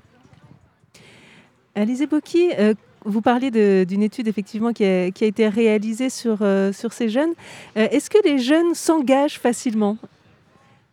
Euh, disons que beaucoup euh, se considèrent comme engagés euh, dans les 18-35 ans. Après, euh, les différentes formes d'engagement, justement, il y a le vote. Donc déjà, c'est une forme d'engagement. Il y a l'associatif. Après, faire des dons aux associations, ils considèrent également ça comme un engagement. Et partager sur les réseaux sociaux, c'est également considéré comme une forme d'engagement. Donc c'est pour ça que euh, beaucoup se considèrent comme engagés, mais je pense à des niveaux différents. Vous, dans vos associations, est-ce que vous avez l'impression que c'est facile euh, pour les étudiants et pour les jeunes plus largement de s'engager? Est-ce que c'est quelque chose qu'ils font naturellement? Bah, du coup, c'est quelque chose qui, hum, comment dire, il y a plein de dispositifs qui sont offerts justement euh, voilà, à ces jeunes et il y a beaucoup de choix. Et c'est dur de s'y retrouver et on ne sait pas forcément à qui s'adresser, etc. C'est aussi pour ça qu'il y a le CRIJ, la mission locale, euh, voilà, ces prescripteurs qui peuvent euh, orienter les, les jeunes. En tout cas, à Unicité, ce qu'on remarque, c'est que les jeunes ont un vrai désir déjà de renouer du lien, notamment par rapport à la- à l'année dernière et ce qui s'est passé. Mais voilà, et, plein d'autres choses. Mais c'est pas toujours évident, je dirais. Et ce qu'on remarque, nous, c'est qu'on a beaucoup d'étudiants qui, s'engagent à nos côtés, qui sont euh, souvent des primo-arrivants à l'université, des L1, des L2, qui, découvrent un petit peu ce, ce- cette vie associative et qui, qui viennent souvent à la FEV dans le cadre d'un premier engagement. Et euh, c'est toujours un peu euh, déroutant au début de se dire bon, est-ce que j'ai euh, j'ai les capacités à le faire? Est-ce que mon action va être vraiment utile pour la personne que je vais accompagner? Et donc là, notre rôle à nous, bah, c'est un peu de les rassurer aussi et de leur dire qu'ils ont tous quelque chose à apporter. Et donc on n'a pas vraiment de, de difficulté, en tout cas, il n'y a pas de non-volonté à s'engager parce que ce qui va juste manquer, c'est peut-être un peu de temps, un peu de, de, de possibilité de le faire, mais euh, mais il y a, il y a une, vraie, une vraie volonté d'engagement sur le campus de Poitiers, en tout cas auprès des étudiants. Et qu'est-ce qu'ils viennent rechercher quand ils euh, toquent à la porte de vos associations? Alors, euh, à l'UMAFAC, ça va être un peu spécifique puisque nous, on est avec les associations étudiantes. Donc, en fait, le public qu'on va viser, ça va être principalement euh, des jeunes déjà euh, engagés, que ça soit à travers un projet, un collectif, une association ou même un service civique, euh, puisque du coup, ça fait partie de l'engagement. Euh, mais euh, là, principalement pour euh, les personnes qui sont déjà engagées dans le cadre de leur cursus universitaire, ça va être de l'aide pour les, projets et en fait la réalisation de, certaines envies. Ça va être aussi bien des convictions qu'ils vont avoir grâce bah, à des convictions politiques, environnementales, ou tout simplement à des besoins qu'ils ont décelés ou des envies de rencontrer. Donc ça va être aussi bien à travers des projets euh, festifs euh, que, euh, que d'autres projets qui vont demander déjà un peu plus d'implication et un peu plus de longueur. Est-ce qu'il y a des profils un peu particuliers de ces jeunes qui, euh, viennent euh, et qui veulent s'engager? C'est compliqué peut-être de définir des profils. Nicolas Euh, c'est assez, euh, assez varié. On a des, euh, des gens qui, enfin, en tout cas à la FEV, où notre action principale, c'est un accompagnement de jeunes, euh, de jeunes euh, scolarisés. Euh, on a beaucoup de, de personnes qui ont un projet derrière de, de professorat et qui se disent, tiens, ça peut être une première, une première expérience intéressante de me dire, est-ce que je suis capable de déjà sur une personne de, de faire quelque chose pour l'aider un peu dans sa scolarité. On a aussi euh, des personnes qui sont plutôt engagées contre les inégalités et qui euh, vont traduire leur, euh, c'est un peu cette révolte, cette colère euh, par le biais d'une action qui est très, euh, très euh, à, leur, échelle et qui du coup va permettre à leur échelle de lutter activement contre ces inégalités. Et puis après, on a des gens qui juste apprécient le public jeune et ont envie d'avoir une action. Et donc, on a un peu ces trois, ces trois profils. On a des gens qui ne sont pas forcément comment dire, déjà politisés ou conscients de, l'impact de leur action. Mais c'est tout l'intérêt aussi de tout ce qui est, tout ce qui est vie associative, justement, formation et rencontres et liens, de pouvoir un peu euh, et mettre des mots sur, euh, sur son engagement, mais aussi mettre, euh, mettre, euh, mettre en face bah, mon impact, quel est- quel est-il et quelle, quelle action, en quoi mon action va pouvoir, euh, à ma manière et à mon, mon échelle et à mon rythme, changer la société. Vous voulez réagir, Soriane? Oui, je voulais dire aussi que voilà, les profils qui, qui viennent à nous, il y en a voilà, beaucoup qui sont très différents. Nous, par exemple, on va avoir des jeunes qui sont plutôt déscolarisés et qui euh, souhaitent, via le dispositif service civique, euh, bah, justement euh, reprendre un peu la main sur ça, raccrocher peut-être une formation professionnalisante. On a aussi des jeunes qui, voilà, comme, le dit Nicolas, qui sont très engagés aussi politiquement et qui ont envie bah, voilà, de, de, de- continuer. C'est aussi pour certains bah, un bon tremplin et- et voilà. Il existe aussi des jeunes qui viennent au CRIJ, euh, qui sont intéressés pour euh, s'engager euh, pour les pompiers, par exemple, dans le secourisme, ou alors pour passer leur BAFA, pour être animateur. Et c'est aussi un engagement. nous, on fait un guide de l'engagement où on réunit tous les types d'engagement qui existent. Et participer au SNU, le service national universel, c'est aussi, selon la définition d'InfoJeune, en tout cas, un engagement. Voter ou être conscient, participer aux assises de la jeunesse à Poitiers, c'est aussi un engagement. Donc euh, forcément, ils sont tous différents. Et comment vous les orientez quand un jeune vient au CRIJ euh, s'informer sur voilà, j'ai envie d'être utile dans ma vie, faire autre chose que juste des études ou d'avoir un job Euh, Comment vous les orientez? Ça dépend vraiment du profil du jeune. Si on sent qu'ils ont une fibre euh, sociale ou ah, là je, là je vais peut-être me faire des ennemis, mais euh, s'ils ont envie de s'engager dans l'associatif euh, pour aider des enfants, par exemple, dans l'éducation, ben, on va les diriger vers des services civiques, vers la FEV, vers euh, s'ils veulent faire de l'intergénérationnel, par exemple, euh, en lien avec euh, le numérique vers euh, Unicité.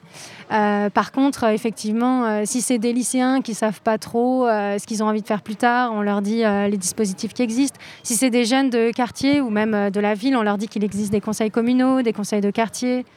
Et puis après, il y a des jeunes d'assaut qui veulent aussi impulser la politique jeunesse ou la manière de fonctionner du CRIJ, du Centre Info Jeunes. Et on leur propose aussi de rentrer en tant que jeunes au conseil d'administration pour nous conseiller sur, euh, par exemple, nos stratégies réseaux sociaux. Donc euh, c'est vraiment, on essaye de prendre le temps avec les jeunes de voir un peu... euh, parce que quand un jeune veut s'engager, on ne sait jamais combien de temps il veut mettre, qu'est-ce qu'il a réellement dans la tête, et puis après, qu'est-ce que ça va donner, est-ce que ça va être sur la longue ou la courte durée. Vous avez cette impression-là aussi quand un jeune arrive réussir à déterminer combien de temps il va passer chez vous et que ce soit euh, voilà, le temps euh, sur la durée ou alors euh, le temps passé chaque semaine Pour la FEF peut-être nous, on essaye de, formaliser un peu ça. on est plus avec du coup des, c'est un peu moche comme mot, mais des offres d'engagement. avec bah, voilà, sur l'action de bénévolat, on, est, on a un format deux heures par semaine sur l'année scolaire. Euh, sur le service civique, on a des durées de mission entre 8 et 9 mois qui, sont, qui du coup permettent aussi aux jeunes qui viennent vers nous de se dire euh, Ok, bah, je vais m'engager sur cette durée-là, sur ce temps-là. Euh, c'est vrai qu'il y en a pour qui ça va pas marcher. On l'a vu pendant les confinements les deux années précédentes où on avait des jeunes qui voulaient faire quelque chose maintenant euh, et prendre du temps pour s'engager. Et donc là, c'est aussi tout le travail de, connaître les réseaux d'engagement sur la ville et de pouvoir aussi euh, sentir euh, quel domaine, quelle thématique intéresse pour, pouvoir bah, réorienter vers les autres assos, réorienter vers les autres dispositifs de ceux qui, pourraient accueillir ce jeune pour, en fait pouvoir réaliser vraiment son, bah, projet d'engagement, si on n'est pas apte à le, à le faire nous-mêmes. Ouais, je, rejoins plutôt euh, là-dessus. En fait, on voit aussi que la jeunesse, et nous tout, particulièrement dans les associations étudiantes, il y a un énorme turnover.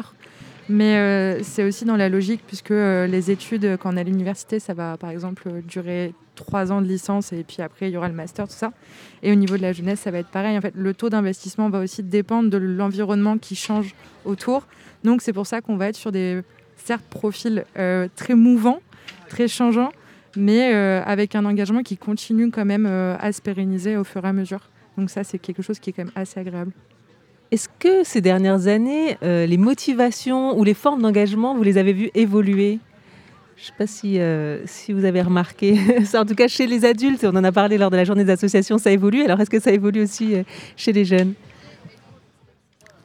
Pour le côté Europe et international, euh, il y a énormément de demandes pour partir en volontariat européen. Ça s'appelle Corps européen de solidarité. C'est comme le service civique, mais euh, en Europe. Et du coup, c'est beaucoup plus euh, pris en charge, accompagné du début à la fin, et notamment au niveau financier. Et on voit qu'il y a quand même une forte demande des jeunes de partir, notamment bah, avant le, Covid, mais après, ça repart assez fort. Donc ça, c'est une évolution qu'on a pu voir. Après, pour le reste, euh, je vous laisse. euh.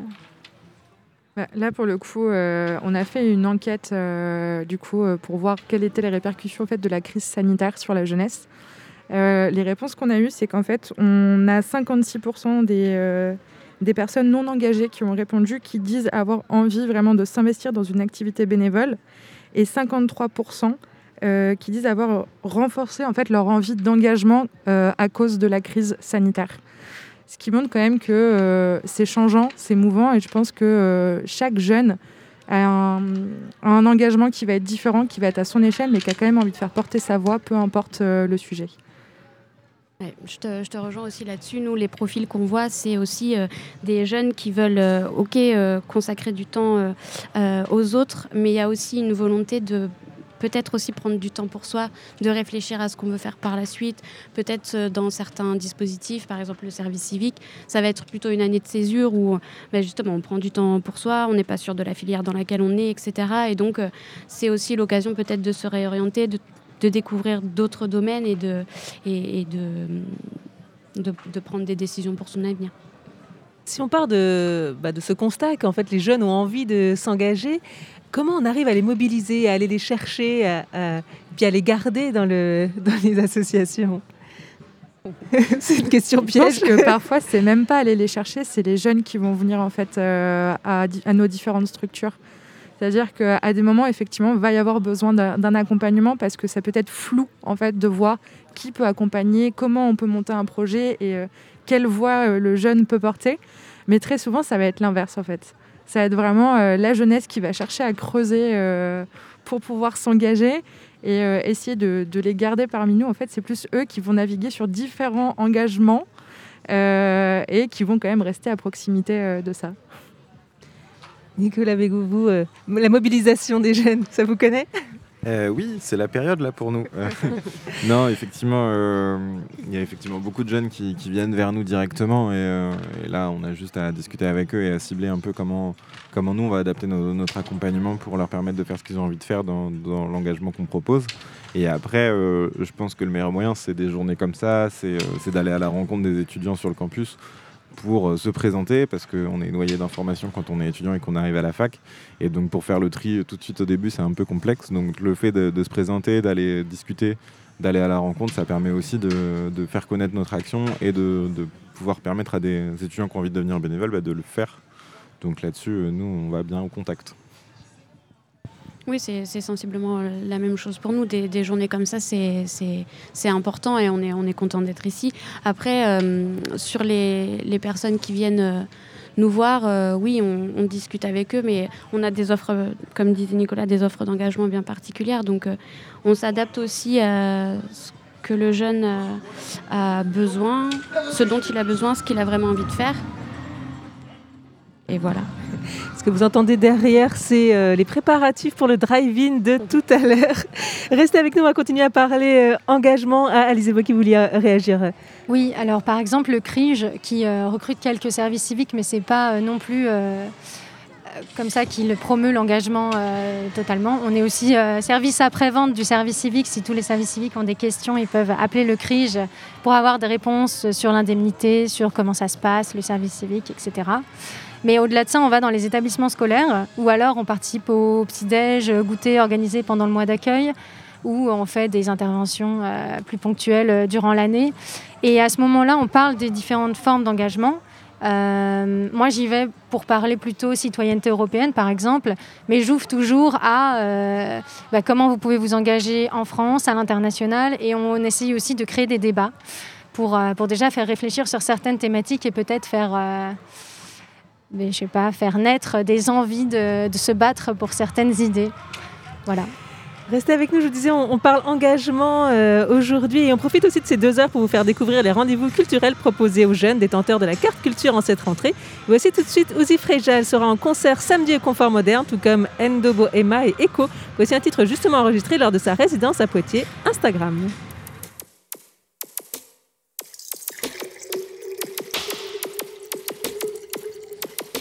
Arms, gram, gramme, bourré, bourré, ratatam, baisse plutôt kilogramme, tout focus sur Instagram.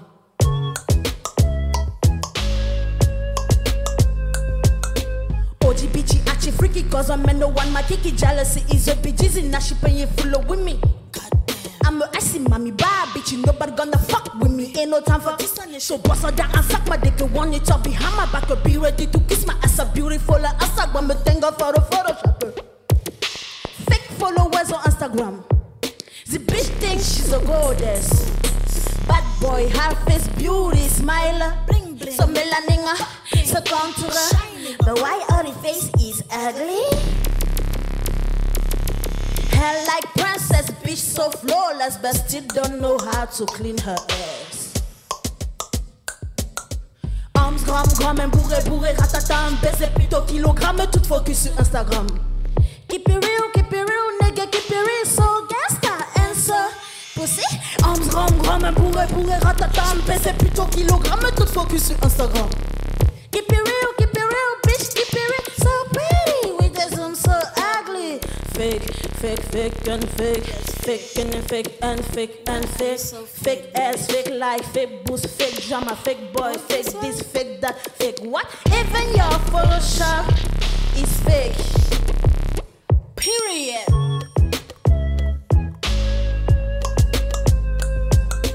Arms ram ram, un bourré bourré ratatam. Baiser plutôt kilogramme, tout focus sur Instagram. Keep it real, keep it real, bitch, keep it real, so pretty. The zoom so ugly. Arms gram, un bourré bourré ratatam. Baiser plutôt kilogramme, tout focus sur Instagram. Keep it real, keep it real, nigga, keep it real, so gangsta and so pussy. Arms gram, un bourré bourré plutôt kilogramme, tout focus sur Instagram. Keep it real, nigga. Yeah, keep it real, bitch. Yeah, keep it real, nigga. Yeah, keep it real, bitch. Arms gram gram, bourré bourré ratatam. Baiser plutôt kilogramme, tout focus sur Instagram.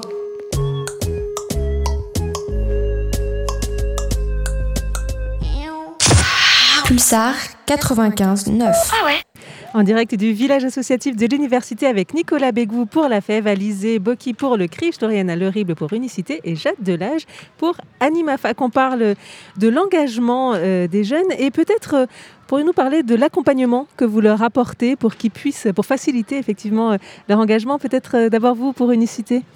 Alors du coup, l'accompagnement qu'on leur propose, il est individualisé, mais aussi euh, collectif. Donc on va vraiment prendre du temps pour préparer, bah, en l'occurrence avec Unicité, l'après-volontariat de service civique. Et on essaie au maximum de les accompagner sur le vocabulaire en fait qu'il faudrait ou voilà, qu'il faudrait utiliser euh, euh, lorsqu'on a un désir de reprise de formation, qu'on a un désir d'emploi, etc. Et en fait, tout au long de l'année, on organise ce qu'on appelle des, des tremplins. Et c'est l'occasion justement pour les jeunes de s'entraîner face à un public euh, de professionnels, de valoriser en fait leur expérience. C'est-à-dire vraiment quelles compétences ils ont acquises. Et ici, on ne parle pas que de compétences professionnelles, mais aussi des compétences sociales qui sont très importantes pour certains employeurs et pour euh, d'autres formations. Donc euh, voilà, c'est quelque chose euh, à laquelle Unicité tient beaucoup et qu'on met en place tout au long de l'année. Nicolas Bégou. Euh, sur, euh, sur la FF, du coup, on a deux types d'engagements euh, principaux. Donc, sur tout ce qui est volontaire en service civique, on est assez similaire dans la démarche avec Unicité où chaque euh, volontaire fait partie d'une équipe encadrée par un tuteur ou une tutrice euh, qui est salarié de l'association, mais qui, tout au long de l'année, va prendre du temps pour euh, travailler bah, sur la mission, euh, accompagner sur les envies de projet qui pourraient rentrer dans le cadre de la structure, et puis prendre le temps de discuter de l'après-service civique et de comment je valorise tout ça. Et puis après, sur le bénévolat, l'idée c'est que c'est pas évident de rencontrer un jeune deux heures par semaine et sa famille, et donc c'est comment, comment on peut préparer à cette rencontre, comment on peut répondre tout au long de l'année à des questions. Donc là, on a des, ce qu'on appelle des référents. Chaque bénévole est accompagné par un référent ou une référente qui, qui va vraiment être présent pour euh, de A à Z dans son engagement euh, au démarrage, euh, au milieu, tout au long, et puis à la fin faire le point un peu sur, sur ce qui s'est fait et les compétences développées. Et Animafac Oui, euh, sur l'accompagnement du service civique dans une structure, je pense qu'on est euh, tous et toutes assez similaires dessus. Euh, nous, en fait, euh, donc certes, on a du coup euh, une volontaire en service civique à Poitiers, euh, mais on propose également euh, des agréments pour les associations étudiantes qui souhaitent avoir euh, du coup euh, un ou une volontaire en service civique. Euh, avec ça, du coup, on peut proposer un accompagnement, on peut aussi euh, avoir une aide budgétaire, puisque toutes les associations étudiantes ne peuvent pas non plus se permettre euh, d'avoir un service civique. Euh, donc on a vraiment cette partie-là. Et la deuxième partie de l'engagement, donc comme je vous l'ai dit, c'est euh, avec les associations étudiantes. Et donc on va proposer euh, des temps de, rencontres, euh, que ce soit festif ou peut-être un peu plus euh, côté réunion. Euh, on va également proposer euh, toutes sortes euh, de, de formations et d'outils. Vraiment, en fait, on va être dans l'accompagnement du projet euh, pur et dur. Euh, pour toutes les associations étudiantes, mais aussi les jeunes euh, qui sont certes soit en regroupement, en collectif et qui ne portent pas forcément l'appellation euh, d'association pour euh, en fait accéder au plus de projets euh, possibles euh, et réalisables. Au niveau du CRIJ, vous, nous avez, vous avez commencé à nous parler un petit peu hein, de, de cet accompagnement que vous proposez, mais euh, peut-être vous voulez rentrer dans les détails un peu plus. Oui, du coup, il y a tout le côté information avec un guide de l'engagement qui a été créé la- l'année dernière et qui, est à jour, là, qui sera à jour demain sur notre site internet. Donc, euh, En avant-première. Jeune à. Poitiers, voilà. Donc c'est euh, bénévolat, volontariat, euh, parcours citoyen, enfin c'est tous les types d'engagements qui existent. Après, euh, on fait aussi des dossiers documentaires sur être secouriste ou voilà. Je pense qu'on est aussi tous partenaires dans le collectif Happy Jeune qui donc propose différentes temps de Sois jeune et forme-toi, pitcher son projet, euh, café des projets euh, entre partenaires pour essayer d'accompagner euh, les jeunes au mieux pour monter des projets. Euh, après, on est euh, une structure d'accueil et d'envoi, donc comme je disais, de volontaires encore européens de solidarité. Donc voilà, service civique, mais euh, plutôt euh, au niveau européen. Et donc on les suit du début à la fin. On fait des rendez-vous euh, durant même euh, la mission. Et ils ont une structure d'accueil euh, en Europe qui va leur proposer une mission de solidarité. Et la structure d'envoi qui va s'assurer que tout se passe bien. euh, et à la- à l'arrivée, ils ont un accompagnement aussi pour euh, reprendre pied dans la vie réelle. Voilà. Et puis, sinon, on est, comme je le disais, service après-vente du service civique. On propose aussi des formations civiques et citoyennes à tous les services civiques, ouvertes à tous les services civiques à, Poitiers sur le vrai du faux, qui est donc une éducation aux médias et à l'information.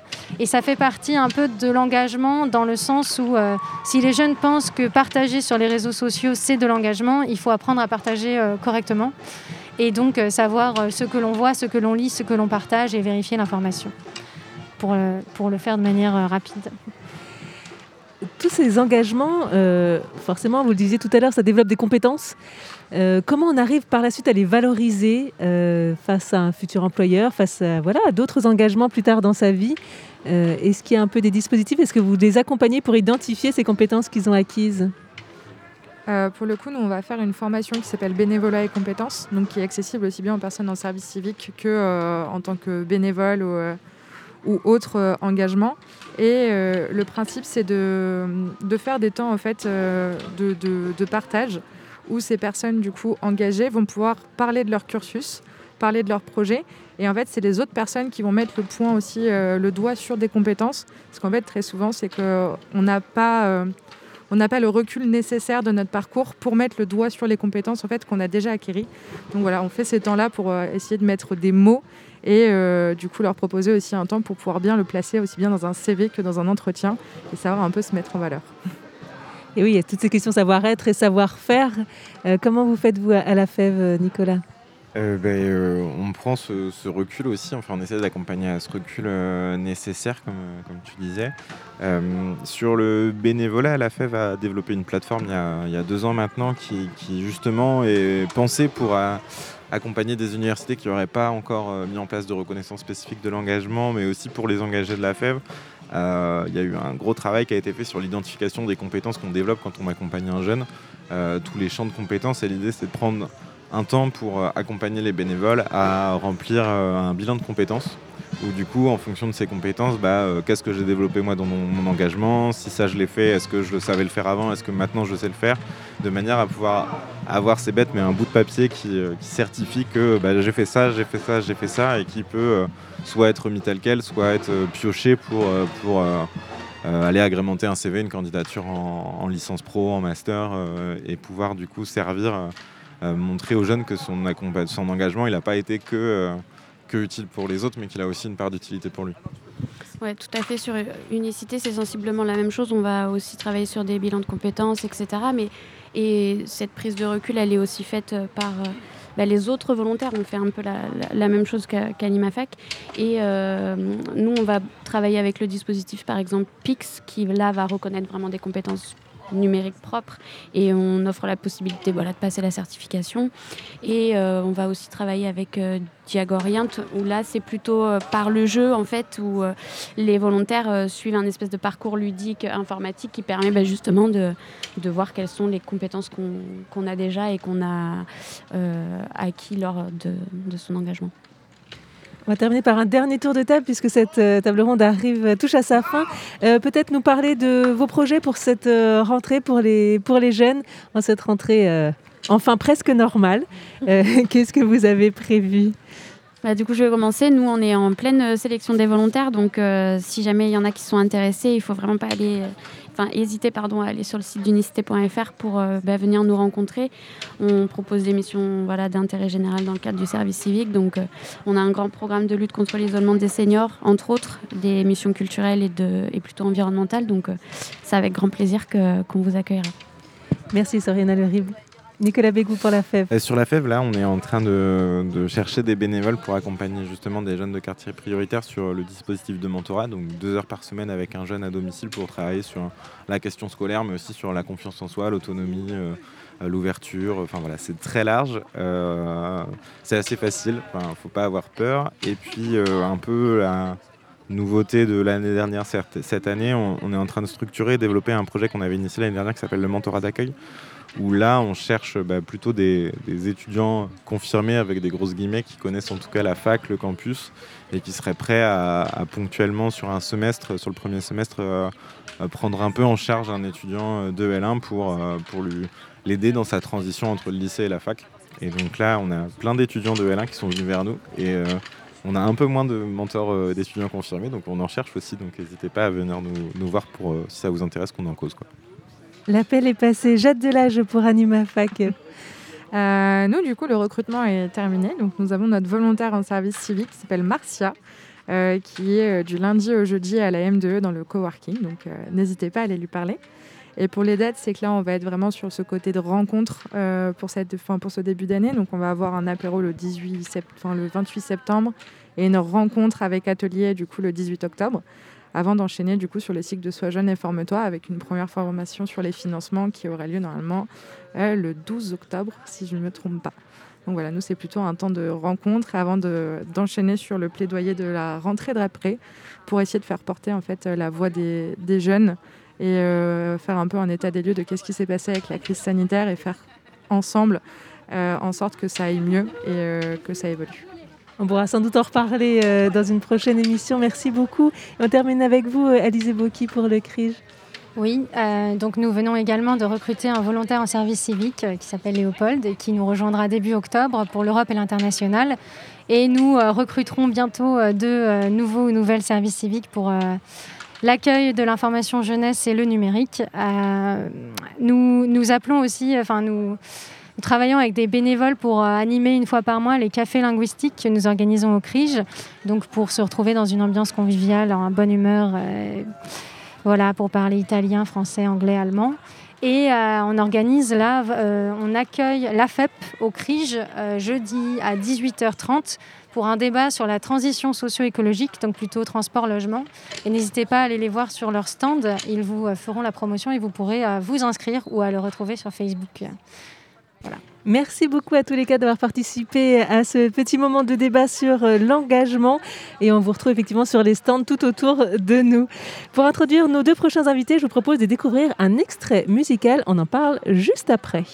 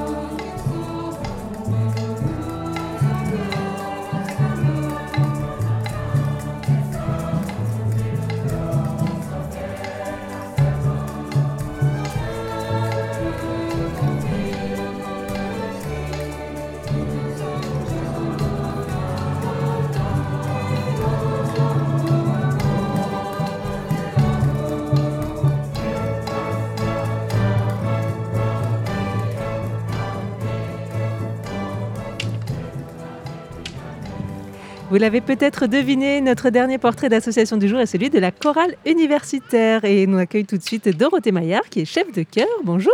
Bonjour. Et Anne-Laure Dumas, la présidente. Bonjour. Bonjour.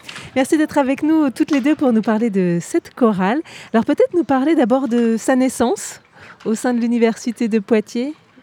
Alors la chorale, elle est née en 1985, donc euh, bah, ça lui fait 36 ans maintenant, voilà. Euh, je crois qu'elle a commencé euh, avec juste une vingtaine de membres et elle a grandi au fur et à mesure. Actuellement, on est souvent autour d'une centaine, entre 80 et 100 personnes. Qui sont les membres euh, de cette association?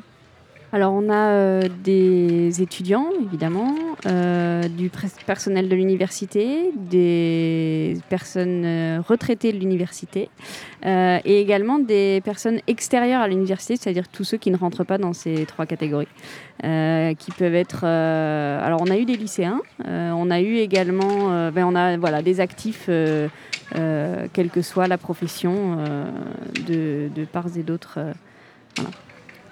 Et alors, quels sont, bon, forcément, c'est le chant, votre, votre, votre passion et votre activité principale, mais voilà, comment vous mobilisez tout ce, tout ce monde et, et quelles sont les actions que vous faites tout au long de l'année? Alors, on a euh, tous les ans un programme que j'essaie de faire euh, la plupart du temps aussi varié que possible pour qu'un peu euh, tout le monde se retrouve dans des choses qu'il aime, mais aussi pour que tout le monde soit obligé de découvrir un répertoire qui n'est peut-être pas euh, d'origine forcément euh, un répertoire de, prédilection. Euh, comme ça, des étudiants qui, qui n'écoutent peut-être pas forcément de la musique classique découvrent parfois des extraits de musique classique. D'autres personnes découvrent aussi, comme par exemple en 2018, euh, des musiques de jeux vidéo, qui était une superbe aventure pour tout le monde.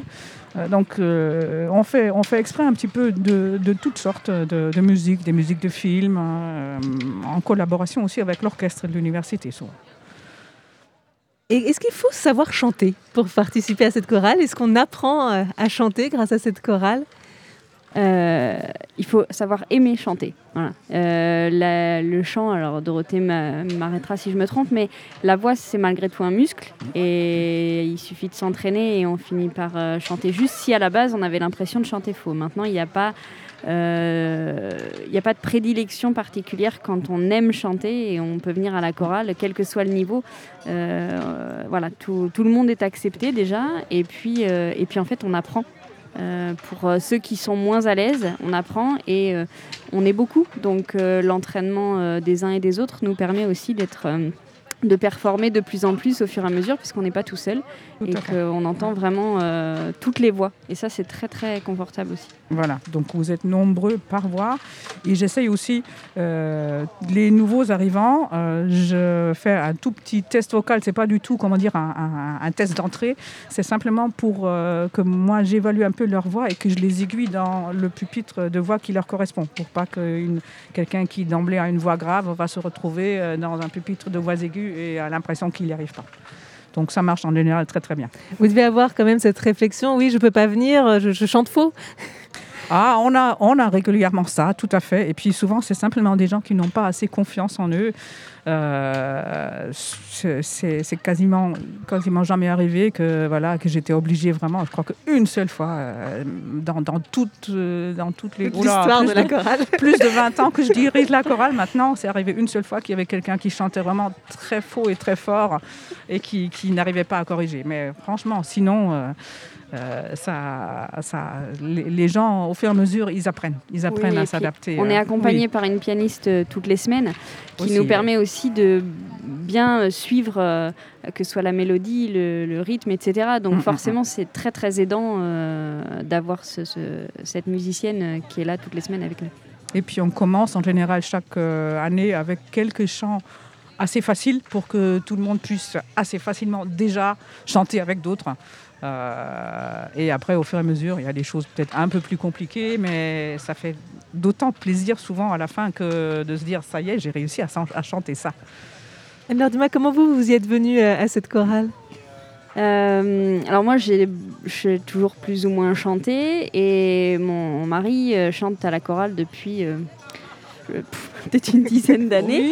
et euh, voilà, quand, euh, quand on s'est rencontrés, euh, il m'a dit bah voilà, je chante à la chorale, est-ce que tu veux venir? Et moi, je revenais tout juste sur Poitiers et j'ai dit bah oui, pourquoi pas. Et puis voilà. Puis aujourd'hui, euh, quatrième, troisième année ou quatrième année de présidence. Et puis ça fait cinq ans que je chante maintenant à la chorale euh, de l'université. Qu'est-ce que ça demande comme engagement si on a envie de, de venir euh, rejoindre cette chorale? Alors, on répète tous les mercredis soirs euh, de 20h15 à 22h30 à l'INSPE, donc c'est le bâtiment B20 ici sur le campus. Donc, on demande quand même évidemment d'être le plus régulier possible à ces rendez-vous du mercredi soir. Ça peut arriver qu'il y ait vraiment un moment où un étudiant est pris dans les examens ou qu'on soit malade ou qu'il y ait quelque chose, mais il faut être, être assez régulier quand même les mercredis soirs. Et puis, on a régulièrement une petite répétition un samedi ou un dimanche, mais ça, c'est trois fois dans l'année. Et puis après, évidemment, si possible, participer au concert. Voilà. J'imagine que vous êtes heureuses toutes les deux de reprendre pleinement votre activité euh, en cette rentrée. C'est euh, une salle qui puisse nous accueillir euh, tous ensemble. Déjà, le chant choral a été euh, complètement stoppé pendant très très longtemps à cause de la pandémie. Et là, le nombre nous a vraiment empêché de reprendre plus tôt au cours de la saison passée. Donc là, euh, oui, oui, euh, je peux vous dire que les réjouissances, euh, les premières répétitions étaient moins chantées. Ah, ça fait, ça, ça fait tellement du bien. Ça faisait un an et demi qu'on n'avait rien, rien, rien pu faire. Et là, le fait de se retrouver et de chanter ensemble, c'est ah oui, c'est- c'est c'est la joie. Et une dernière chose, Dorothée Maillard, donnez-nous un petit peu envie. Quel est le programme de cette année? Sur quoi vous allez orienter vos chanteurs? Alors, cette année, finalement, euh, ça vient d'être vraiment décidé. On reprend le projet qui a été avorté, si je puis dire, en 2019, en du début 2020, euh, c'est-à-dire de monter le canto général de Mikis Theodorakis, euh, le compositeur dont vous avez peut-être entendu, il est décédé il, y a, il y a 15 jours à peu près, un grand compositeur grec de musique de film surtout. Et euh, donc, ce sera en, sous forme de rassemblement de chorales. Il y a d'autres chorales qui apprennent le même programme. Il y a l'orchestre, il y a des solistes, euh, il y a aussi un ensemble de guitares et de percussions. Et donc, c'est sur des textes de Pablo Neruda euh, qui chante l'Amérique latine avec tout, tout ce qu'elle a comme, comme merveille et comme, comme, comme douleur. Merci beaucoup à toutes les deux, euh, Dorothée Maillard et Anne-Laure euh, Dumas. Je vous laisse juste euh, conclure avec bah, ce second extrait qu'on va écouter, parce que vous vouliez nous faire écouter à, la fois le grand cœur qu'on a écouté en introduction, et puis là, pour conclure, une formation plus réduite. Ah, effectivement, on n'en a pas parlé. On fait toujours un programme spécial. Tous les 15 jours, je garde les étudiants pendant une bonne partie de la répétition seuls, que les étudiants seuls. Et euh, on fait un programme que eux ils choisissent en partie eux-mêmes, euh, donc avec moi. Donc là, c'est aussi leur moyen un peu de s'exprimer. Et là, vous allez entendre une petite pièce sud-américaine. Merci beaucoup. Merci beaucoup à toutes Merci les deux et bonne rentrée.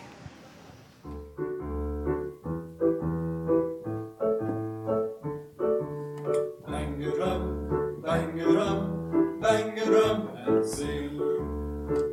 drum, bang a drum, bang a drum and sing. Bang a drum, bang a drum, bang a drum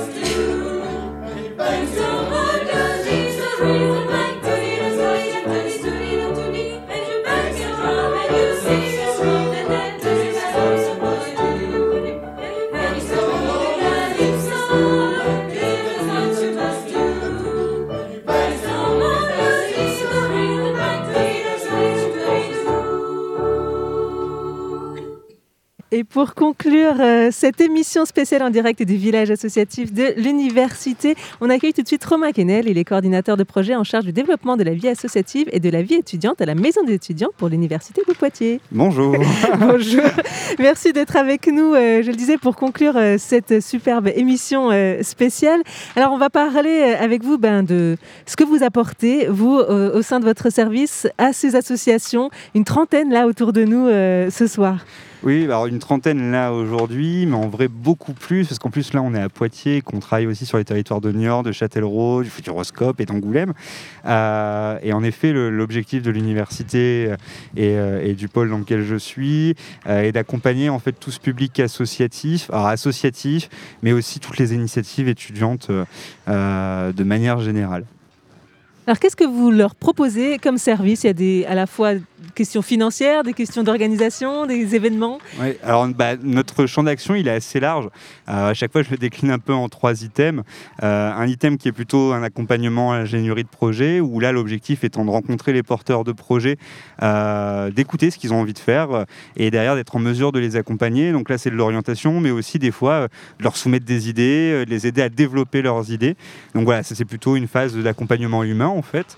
Un accompagnement qui est logistique, donc là ça passe par du prêt de matériel, que ce soit du matériel photo, du matériel vidéo, du matériel son, une scène, de la lumière, euh, des locaux, euh, une salle de spectacle quand il y en a besoin, et, euh, et un accompagnement financier qu'on coordonne euh, avec une enveloppe de l'université qui s'appelle le FSDIE, euh, qui est le Fonds de solidarité et de développement des initiatives étudiantes, mais qu'on coordonne également avec un front dédié à Grand Poitiers pour l'accompagnement de ces initiatives étudiantes, avec le CRUS également avec le Culture Action, la région et aussi la Fondation Poitiers Université.